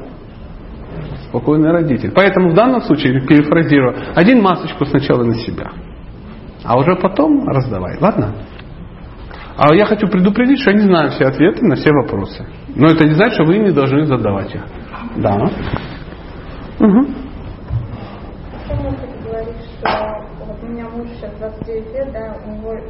Я так и знал, я так и знал, что сейчас на счете, вот мужу 20, ну и, да. А что тебя беспокоит? А он сделал что-нибудь для? То есть, на... я хочу открыть тебе страшный секрет. Ты же не служила в советской армии? Слава Богу. А я там служил. И поэтому я тебе могу а, рассказать, чему меня научили в первый день в армии. Очень важные манты. Я ее переведу, переведу на ну, приличный язык, понятный женщине, да, потому что там оно звучало все жестче, колоритней. И звучало так. Трындеть, не мешки ворочить. То есть порыв, это не значит, что ты сделаешь.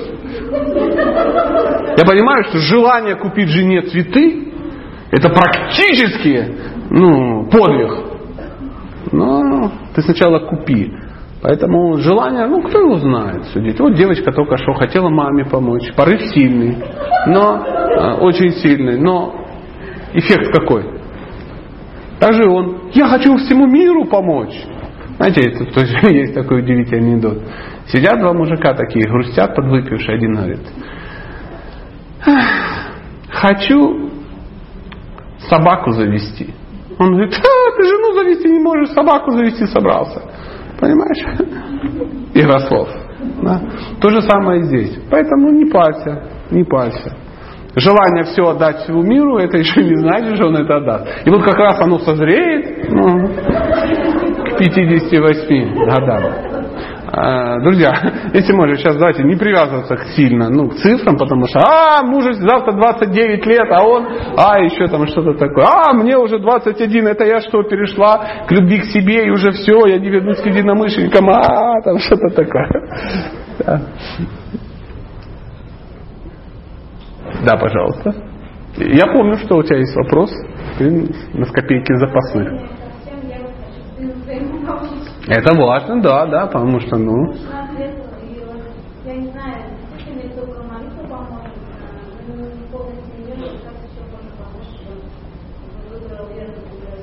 Какой? То есть тот, который вы считаете нужен? То есть тот, который вы считаете нужен? А вы в власти? Ну все, оставьте в покое ребенка. Станьте ему другом. Друзья это те, которые не давят. Это те, которые допускают, что их могут не слушать. Блин, да, да, да, да. Я же вас хорошо понимаю. Моему сыну 16 лет.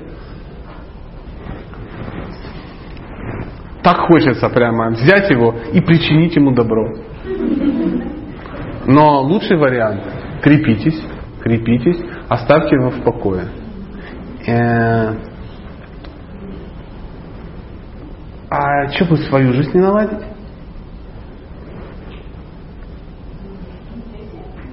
Вот этим и займитесь. Самое время. Мальчика уже не надо о нем сильно заботиться. Оставьте его в покое, он будет счастлив. Займитесь своей жизнью. Это очень важно. Чего вы ждете? чтобы получить там пенсионные скидки на семейную жизнь. Не нужно. Самое, самое время. Потому что ну, чем раньше, тем лучше. Я достаточно ну, толерантно да, подошел к вопросу. Всегда вот бывает это желание помочь кому-то, это э, подмета, чтобы не помогать себе. Масочку на себя оденьте. Вашему ребенку нужна счастливая мама. А не мама, в смысле, как помочь, как бы чего не вышло. Ну, я не сильно вас обижаю, нет? А вы знаете, что я прав, правда? Я вижу по глазам, так улыбается, так коварно. Думает. Еще бы благословение выкатил, и вообще тогда я буду в экстазе. Все вам благословения на это мероприятие. Пожалуйста.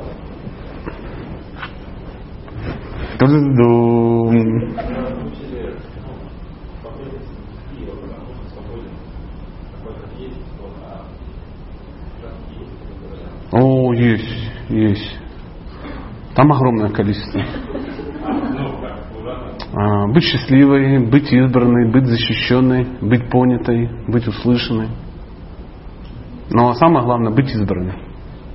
Поэтому для женщины очень важен фактор, а, чтобы, ну, фактор избранности, да, для нее это а, статусность. То есть для женщины очень важно быть в статусе. Есть если она не в статусе, она не чувствует себя избранной. Она подсознательно очень грустит.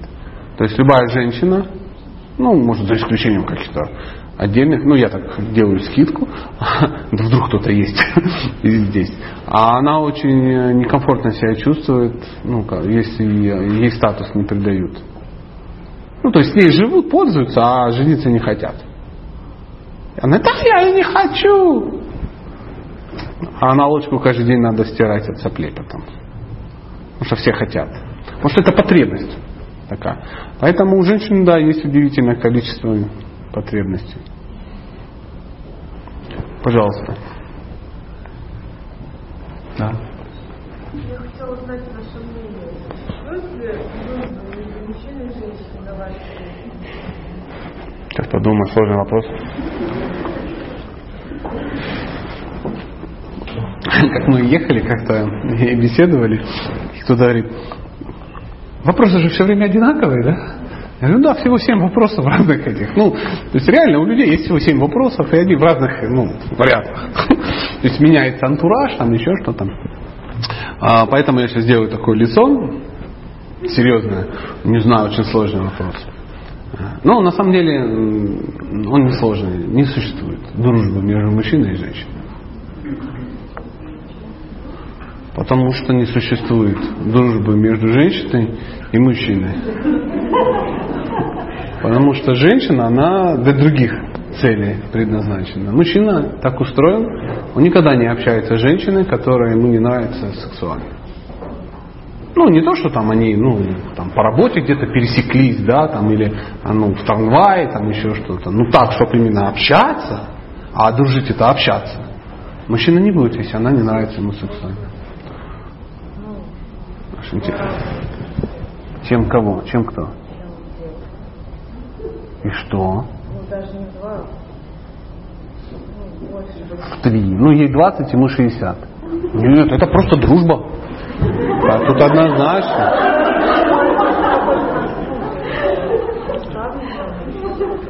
Ну, то есть он как друг семьи, но женщина тоже там как с ним общается. Ну, что значит общается? Спрашивает какие-то вещи, например, которые, в которых он Ну, допустим, сейчас ты у меня спрашиваешь о каких-то вещах, которых я понимаю больше. И я старше тебя. ну, типа, Типа того. Но мы же с тобой не дружим. То есть мы в понятие дружбы должны ну, что-то вложить. Давайте сейчас поясним, ну, выясним, выясним, что девушка вкладывает в понятие дружба. Что значит дружить? Ну,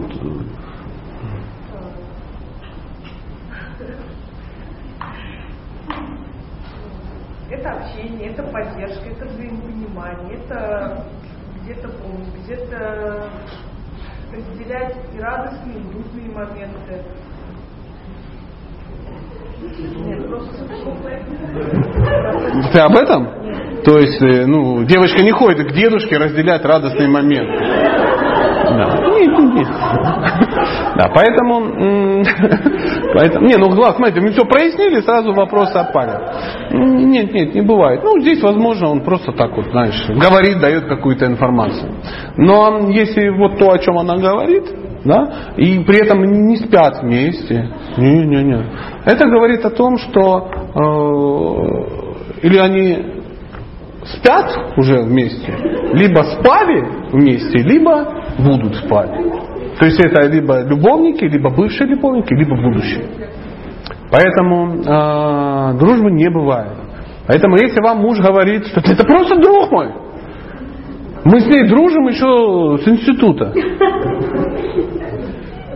Либо он в институте как бы э, отметился очень серьезно, либо сейчас отмечается, либо планирует нагнать то, что не нагнал в институте.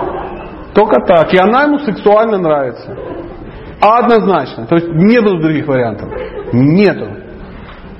Свидетельствую до Библии, что я никогда не дружу с женщиной, которая мне сексуально не привлекательна. А я среднестатистический мужчина. Дорогие мужчины, скажите, кто вот реально просто дружит, ну, просто дружит с женщиной? Ну, сидишь и думаешь, дай-ка подружу. Да нафига, с ними неинтересно дружить. Ну, поймите вы меня правильно, с вами ты дружишь, да?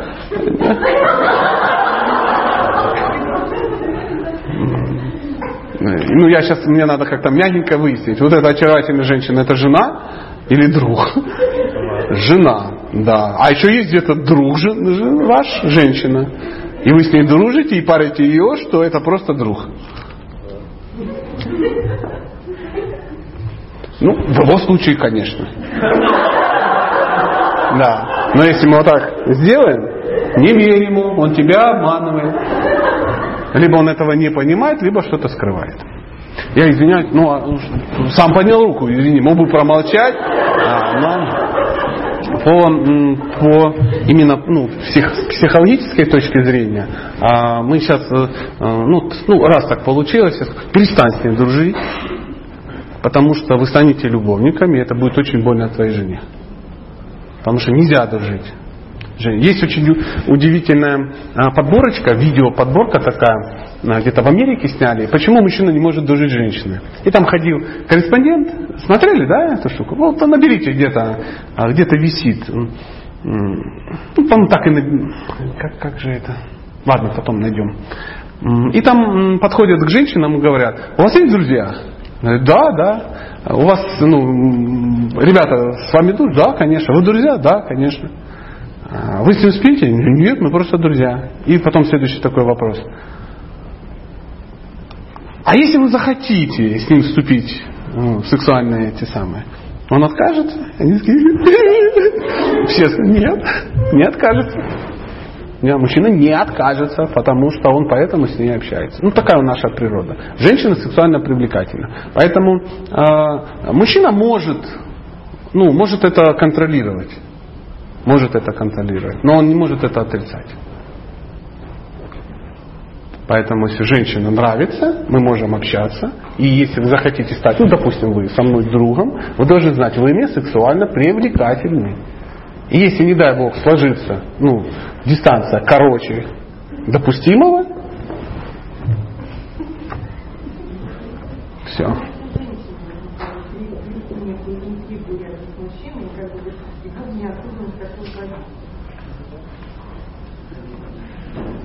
так и хочется сказать, что я все понял. А если без подтекста, ну прямо.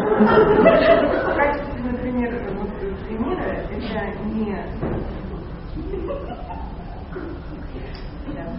Это, Но это дружба. Если она ему сексуально привлекательна.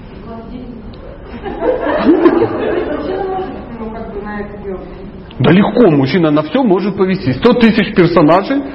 То есть я реально, вот, ну не знаю, если вы зададите целью меня охмурить женщины присутствие, ну, практически все вы это можете сделать. Это вообще не проблема. У вас все для этого есть.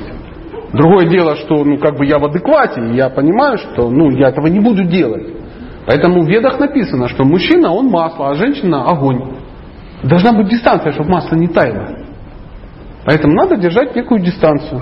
Поэтому я очень обширно общаюсь с женщинами, но у меня есть э, дистанция, при которой я не плавлюсь. Если чувствую начало, чуть-чуть, да, чуть-чуть так э, э, раз, ну, раздвигаюсь. Да, пожалуйста. Когда мужчина сам, допустим, предлагает, давай мы будем с тобой дружить, давай мы будем с тобой друзья.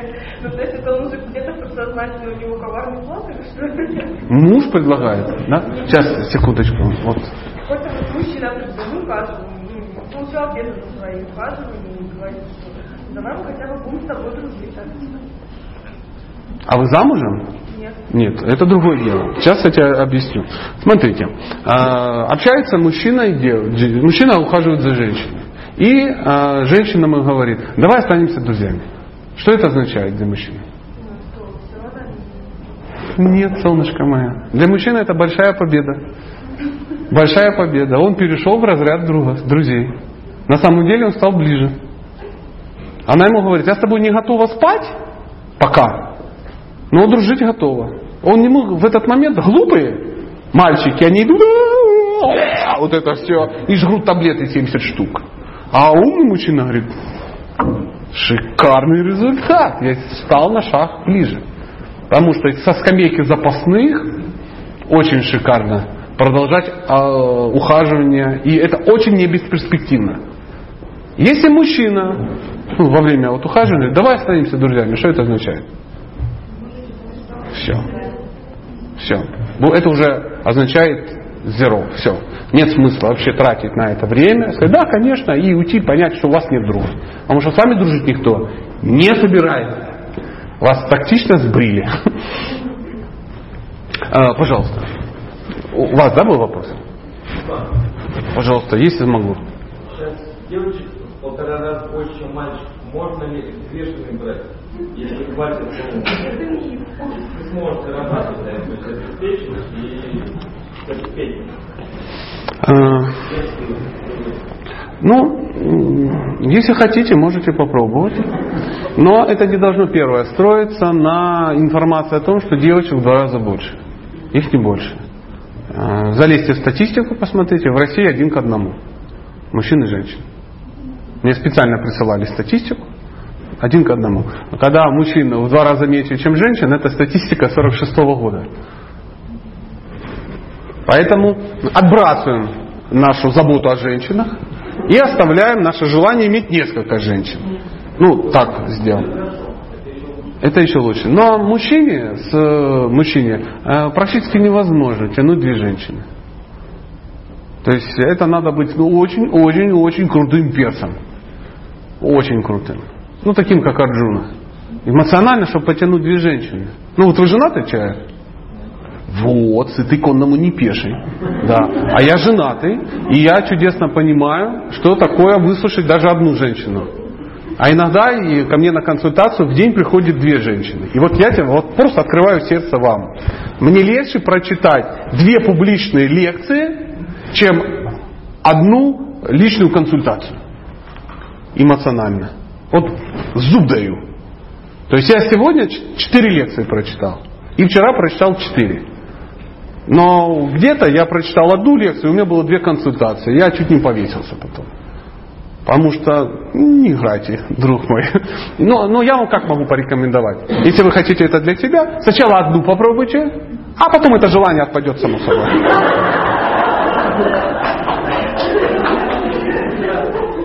У меня есть, э, я недавно консультировал человека, который случайно встрял в подобную ситуацию. Ну, вот, вот он встрял, так получилось. У него рухнул, бла, рухнул брак, и он а, ну, нашел другую женщину. А потом, ну, так случилось, брак восстановился. Ну, то есть он не смог э, ну, а, ну, расстаться с предыдущей женщиной. И у него получилось две женщины. И они знают друг о друге. Как это больно вообще. Он в шоке. Он реально в шоке. Он не знает, что делать. Он реально привязан немножко к, обе- к обеим, и он в шоке просто. И они очень все обе несчастны. Обе несчастны, и он несчастен. Там другие, э, другие расклады абсолютно. И сказать, что они все э, ну, реально офигенно счастливы, тоже нельзя. А На Востоке сейчас есть осколки, ну, осколки культуры. То есть, знаете, вот так идет по... Ну, то есть, еще делают, но непонятно почему. И мы все смотрели про султанов с гаремами, и даже мужчины многие немножко завидовали. этого. Он, прикинь, пришел как в магазин, выбрал себе, да, да, да, да, ну, ну, такое примитивное представление, когда просто есть сексуальное либидо такое не, необузанное, и, и, и, ну, тебя никто не хочет, ну, по большому счету. И тебе кажется, вот, вышел бесплатно, выбрал, ну, это мечта идиота такая. А как это, откуда это вообще пошло? А В давние времена руководитель страны, царь там, или кто там, султан, он был э, защитником всех. Ой, я сам в шоке. Да.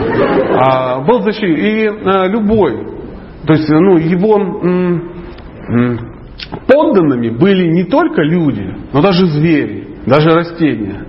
То есть все были его, ну, на санскрите называлось праджа. И вот э, если царь был благочестив, то у всех все было очень хорошо. Ну, был порядок и спокойствие в стране. Если был какой-то косяк, любой подданный мог прийти к царю и сказать, ты не благочестивый человек.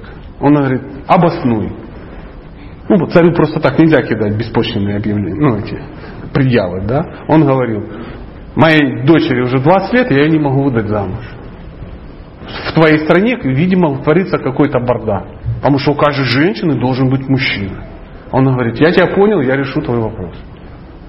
И он искал ей, ну, царь давал приказ, чтобы нашли девочке мужа. Потом приходили и говорили, ну, блин, ну никто не берет. Ну, что-то карма у него плохая. Он говорит, хорошо, я буду ее мужем. И царь таким образом забирал девочек, да, женщин, которые не могли выйти замуж, и о них заботился. Они становились его женами. Это было ну, лучше, чем... Ну, они не получали от него всего, конечно. Но ну, защита уже какая-то была. Это не то же самое, что у тебя один муж, но э, ну, это лучше, чем у тебя вообще нет. То есть женщина получала некую статусность и становилась спокойна. Секс для нее не так важен, ну, как для нас с тобой, допустим. И поэтому женщина достаточно могла существовать. Потом это все переродилось э, в то, что все цари похотливые, там, ну, там что-то себе набирали, а у нас тоже есть амбиция, мы тоже хотим. Да. Сказка про Федота, стрельца удалого молца. Помнишь там такое? А, Че чесать там старый черт, коли лысину печет? У тебя же там каждый волос нужно ставить на учет. И там та-та-та-та-та-та-та. Царь персидский тоже лысый, а имеет 40 жен. Ну, что-то такое. То есть нравится, нравится, очень, очень хочется. То есть для мужчины вот эти зарубки на прикладе, это прям статусность. Статусность. Ну, понимаешь, да, о чем речь? Поэтому, но в данном случае я, я бы не рекомендовал. Не рекомендовал. Много жен это не так красиво, как кажется. А в современном мире ну, психологи и такие продвинутые люди духовно говорят, что если мужчина пытается сделать счастливым несколько женщин, он их сделает обе несчастными. В этом мире сделать счастливым несколько женщин может только одно живое существо. Знаешь кто? Поэтому, когда мы хотим сделать несколько женщин счастливых, это претензия на то, чтобы побыть кем? А, пожалуйста. Ну давай.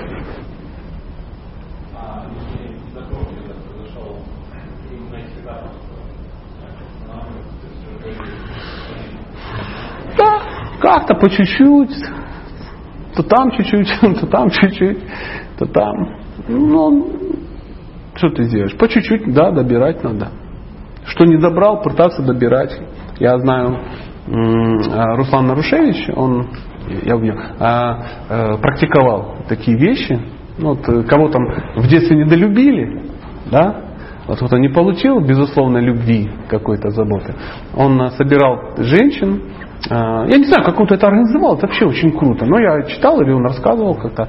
А, садил людей в автобус, там женщины, мужчины. Это в Прибалтике было где-то, а, в Латвии, по-моему. И они ехали куда-то за город, куда-то приезжали в какое-то село местное. А там ну, деды, деды и бабки. Ну, то есть как у нас, в принципе, все.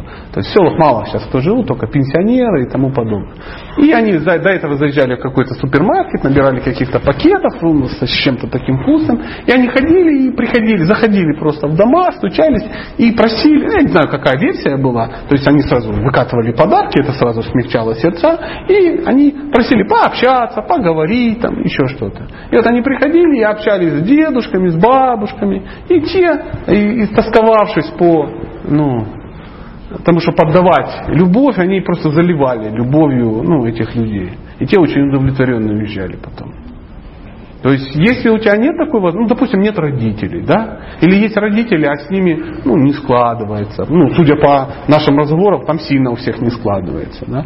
Либо отношения с родителями надо построить правильно, либо найти того, кто может, ну, дать тебе такую родительскую любовь. Это не обязательно родитель, это тот, кто старше тебе лет на 20. Ну, например, я знаю, что есть женщины, которые дружат. Да? Ну, допустим, девочка 25 лет дружит с женщиной 45 лет. И они очень близки. А что это означает? У одной есть потребность иметь дочь, а у другой есть потребность иметь мать. И они общаются и обмениваются, и каждая удовлетворена. То есть, ну, у той с мамой все плохо, а у той дочери нет. Ну, допустим так. Они раз, и у них получается. То есть, э, можно вопросы решить. Можно вопросы решить. И так по каждому пункту можно где-то там чего-то прояснить. А, вот у вас был вопрос, да. Кстати, вот вы говорили то, что э, не надо э, отсекать от жены подруг. А что делать, если подруги, э, мягко говоря, не соответствуют социальным нормам? Ну, то есть тяжелые наркоманы, да? Ну, грубо говоря, да. Не, ну если как бы ты отсекаешь, потому что они много трендят, этого не надо делать. А если же, если ну, они ну, реально бухают до утра, там, да, вызывают стриптизеры и по вене гоняют что-то запрещенное в стране, какие-то медикаменты, то, конечно, есть смысл отсечь да, само собой. То есть это ты уже не подруг отгоняешь, ты ее защищаешь от опасности просто. Но если так, да что ты с ними общаешься, они дуры. Я вот об этом. Вот эти дуры это супер. Пусть, а, да, да, да. А этих гнать, конечно, отстрел, там все дела. Ну, это, ты не рядом с женой сейчас? То есть, что все так серьезно, да? Она так на тебя смотрит, думает, ты что гонишь-то, да? И, конечно, спасибо, что ты меня защищаешь, но оставь живых хотя бы, ну, Ленку хотя бы. Она мне дорогая еще с института. Да, да, да, да, да. Вот я вот и надо вот ведусь на это. Надо сразу смотреть, кто рядом, потому ответы иногда будут другие. Да, пожалуйста.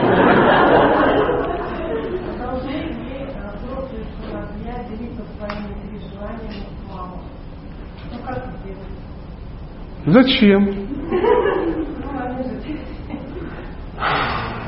Нет, они не дети уже. Взрослые сыновья должны делиться с мамой тем же, чем они будут делиться с женой. То есть, чем делиться? Радостью. Говорить о том, как им хорошо, какие у них успехи, как прикольно. Поэтому, ну, ну у меня ну, мама есть, да, и я с ней делюсь. И я стараюсь не делиться с ней проблемами. У нее своих проблем достаточно. Поэтому я с ней чем делюсь? Рассказываю какие-то истории, привезу эти магнитик из Уфы, привезу, баночку меда привезу, какие-то штучки, бананчиков куплю, печеньки куплю, за газ заплачу. Ну, посижу, поболтаю, с сыном приду, поспрашиваю, как у нее дела и тому подобное. То есть реально я ее не гружу темами. Мама, тут такая тема, а, ты не представляешь, у меня поджелудочная отказывает. Ну, что-то такое. Она, и все, прикинь. А у нее таких, как я, четверо, представляешь? И каждый пришел и про поджелудочную. Все, через неделю маму уже можно нести куда-то, кушая по пути пирожки. Поэтому нет, нет, конечно, не надо этого делать. Я радикально против. Это против моей версии. Да, пожалуйста.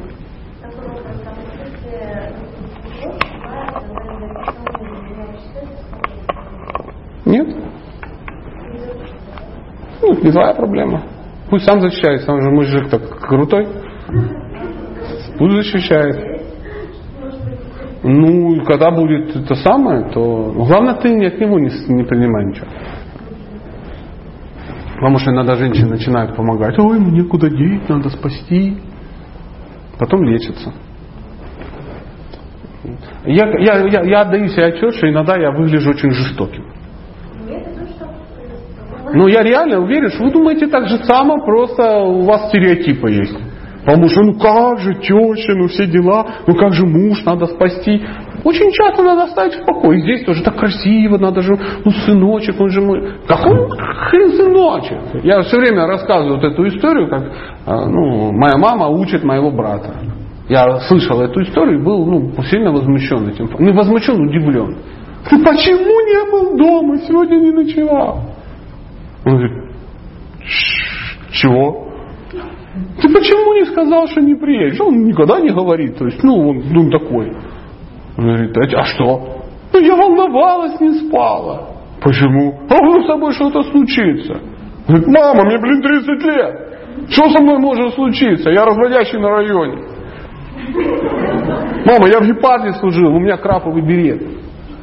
Ну, вам ничего это не говорит, что такое гепард и краповый берет. А мне говорит, и мужчинам говорит. Что за него бояться? Пусть боятся всех, кто вообще ну, встретится ему на пути. То есть, если он не ночует дома, надо беспокоиться за район. Потому что где-то там что-то может произойти очень жестоко. Что о нем беспокоиться там? Посмотрите на меня, он выглядит хуже. Это мой родственник. Поэтому вот такая же история. И он говорит, мама, у меня там папа, у меня мама там папа. Так и надо сказать, ты что гонишь, у тебя шкраповый берет, иди отсюда, сыночка. И сыночка такой пошел. Да, пожалуйста.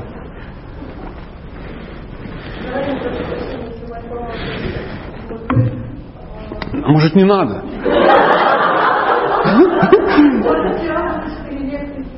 лекции, часовые пояса, вы, стали Спасибо вам большое за то, что приехали, там, лекцию, замечательную, встретите наши вопросы, мы стали глупые.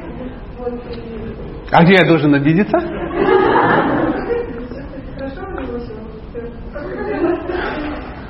Поверьте, я хорошо себя чувствую. Да. да, да, да, да. Поймите, в этом мире есть еще аккумуляторный завод, на котором можно работать. Я не хочу там работать. Не-не, меня все очень хорошо. Четыре лекции это нормально. Нормально. Завтра же у меня не будет четыре лекции, Андрей? Нет, да? Да. Пожалуйста. Спасибо вам. Можете все меня так обижать. Да, пожалуйста.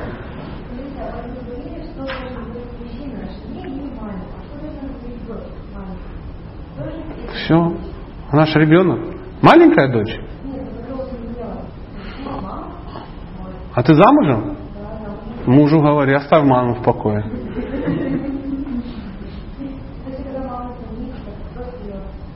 Ну, радуйте, радуй ее.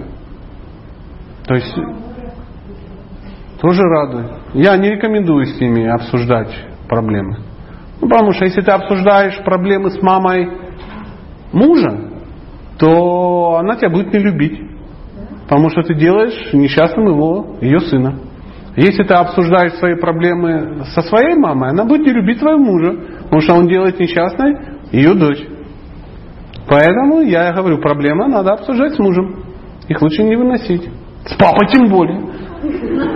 Ну, представь, приходит ко мне, ну, э, например, какая-то гипотетическая будущая жена моего сына и говорит о том, какие у него проблемы с моим сыном.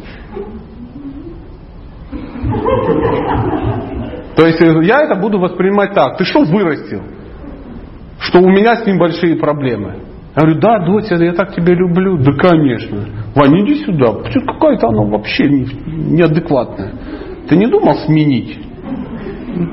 Ну, я шучу, конечно, но тем не. Поэтому не играйте с этим. Ну, согласитесь, это достаточно логично. Пожалуйста, у кого вопросы? Да, пожалуйста. Да, пожалуйста.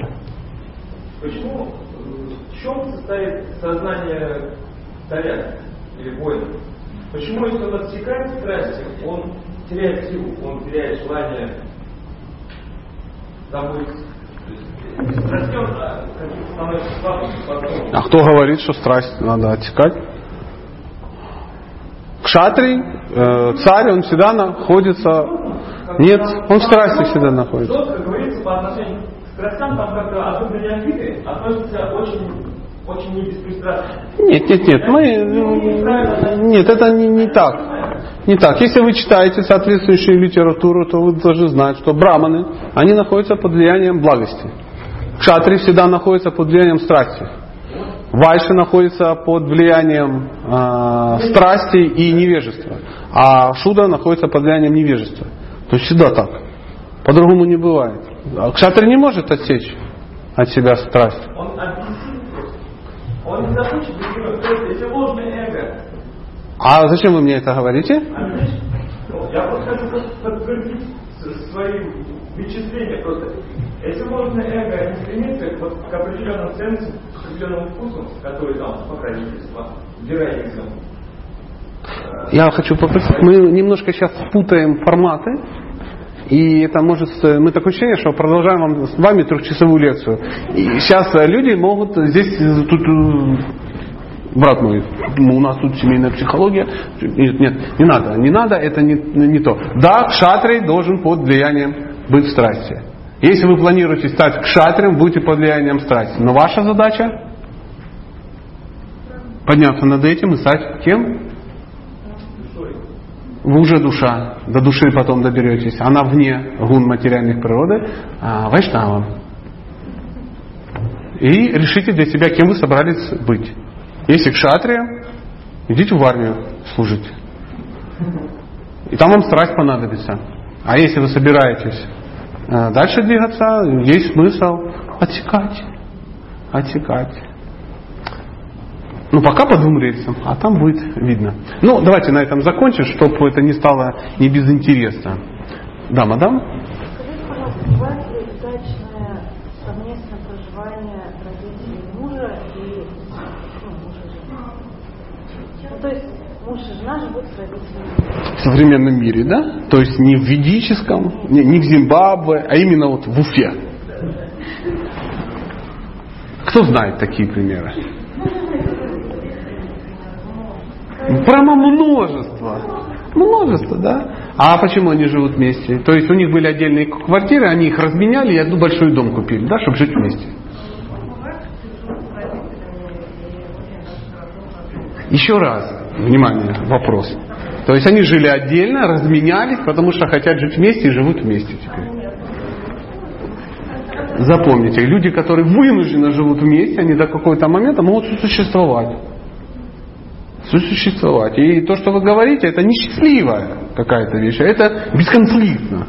В чем я сильно сомневаюсь, что бесконфликтно. То есть люди научились существовать.